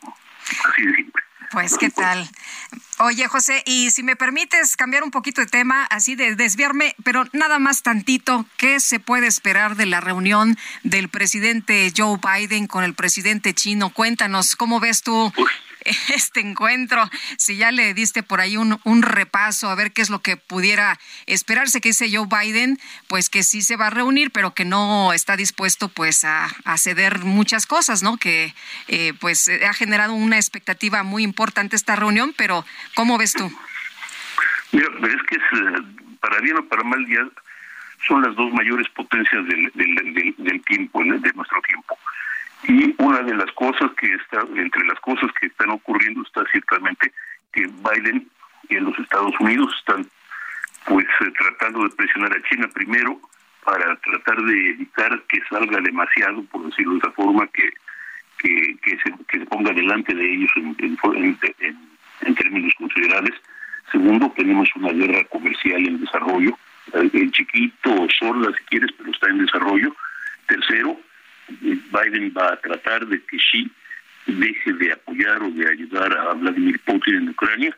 Y cuarto, evidentemente, pues va a tratar también de obtener alguna ventaja comercial respecto a China.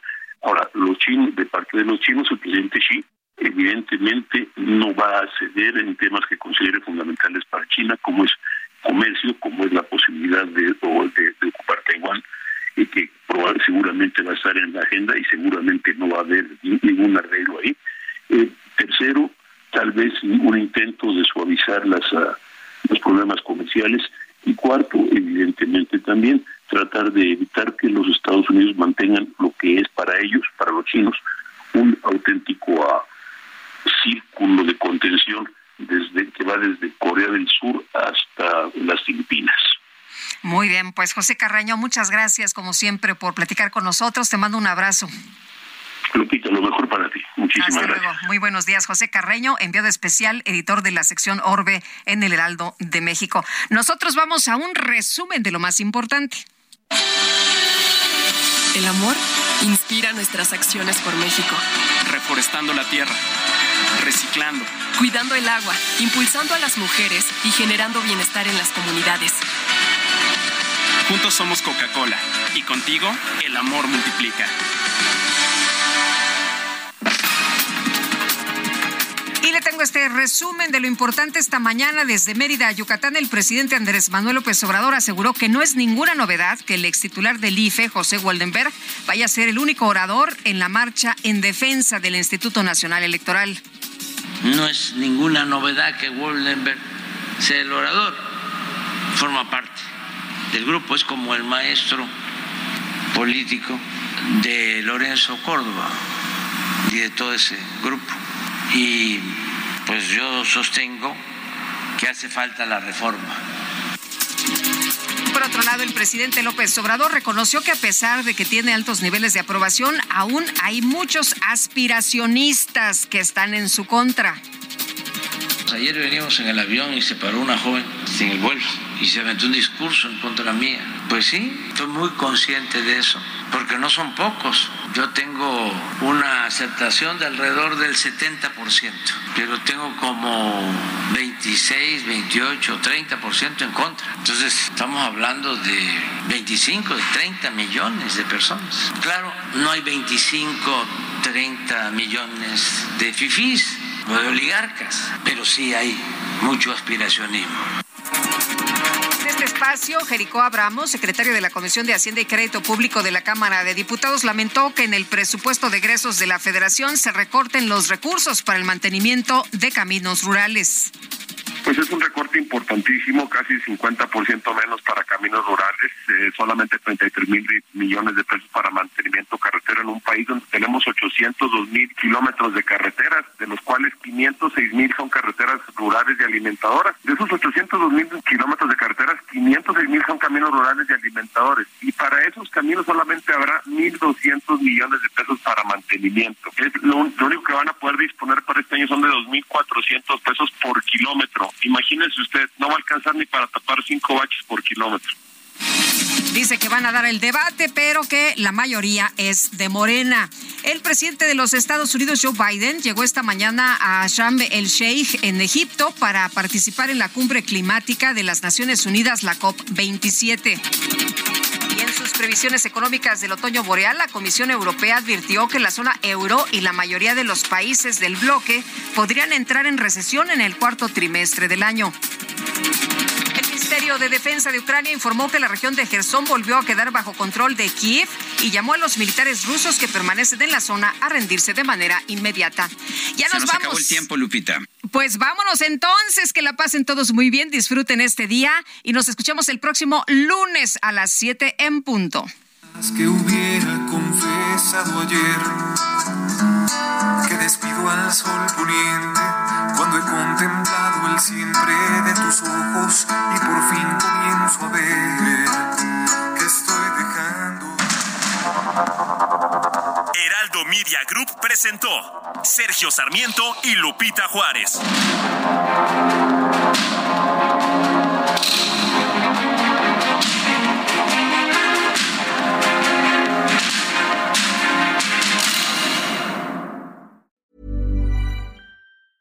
Hey, it's Danny Pellegrino from Everything Iconic. Ready to upgrade your style game without blowing your budget? Check out Quince. They've got all the good stuff shirts and polos, activewear, and fine leather goods, all at 50 to 80% less than other high end brands. And the best part? They're all about safe, ethical, and responsible manufacturing. Get that luxury vibe without the luxury price tag. Hit up quince.com slash upgrade for free shipping and 365 day returns on your next order. That's quince.com slash upgrade.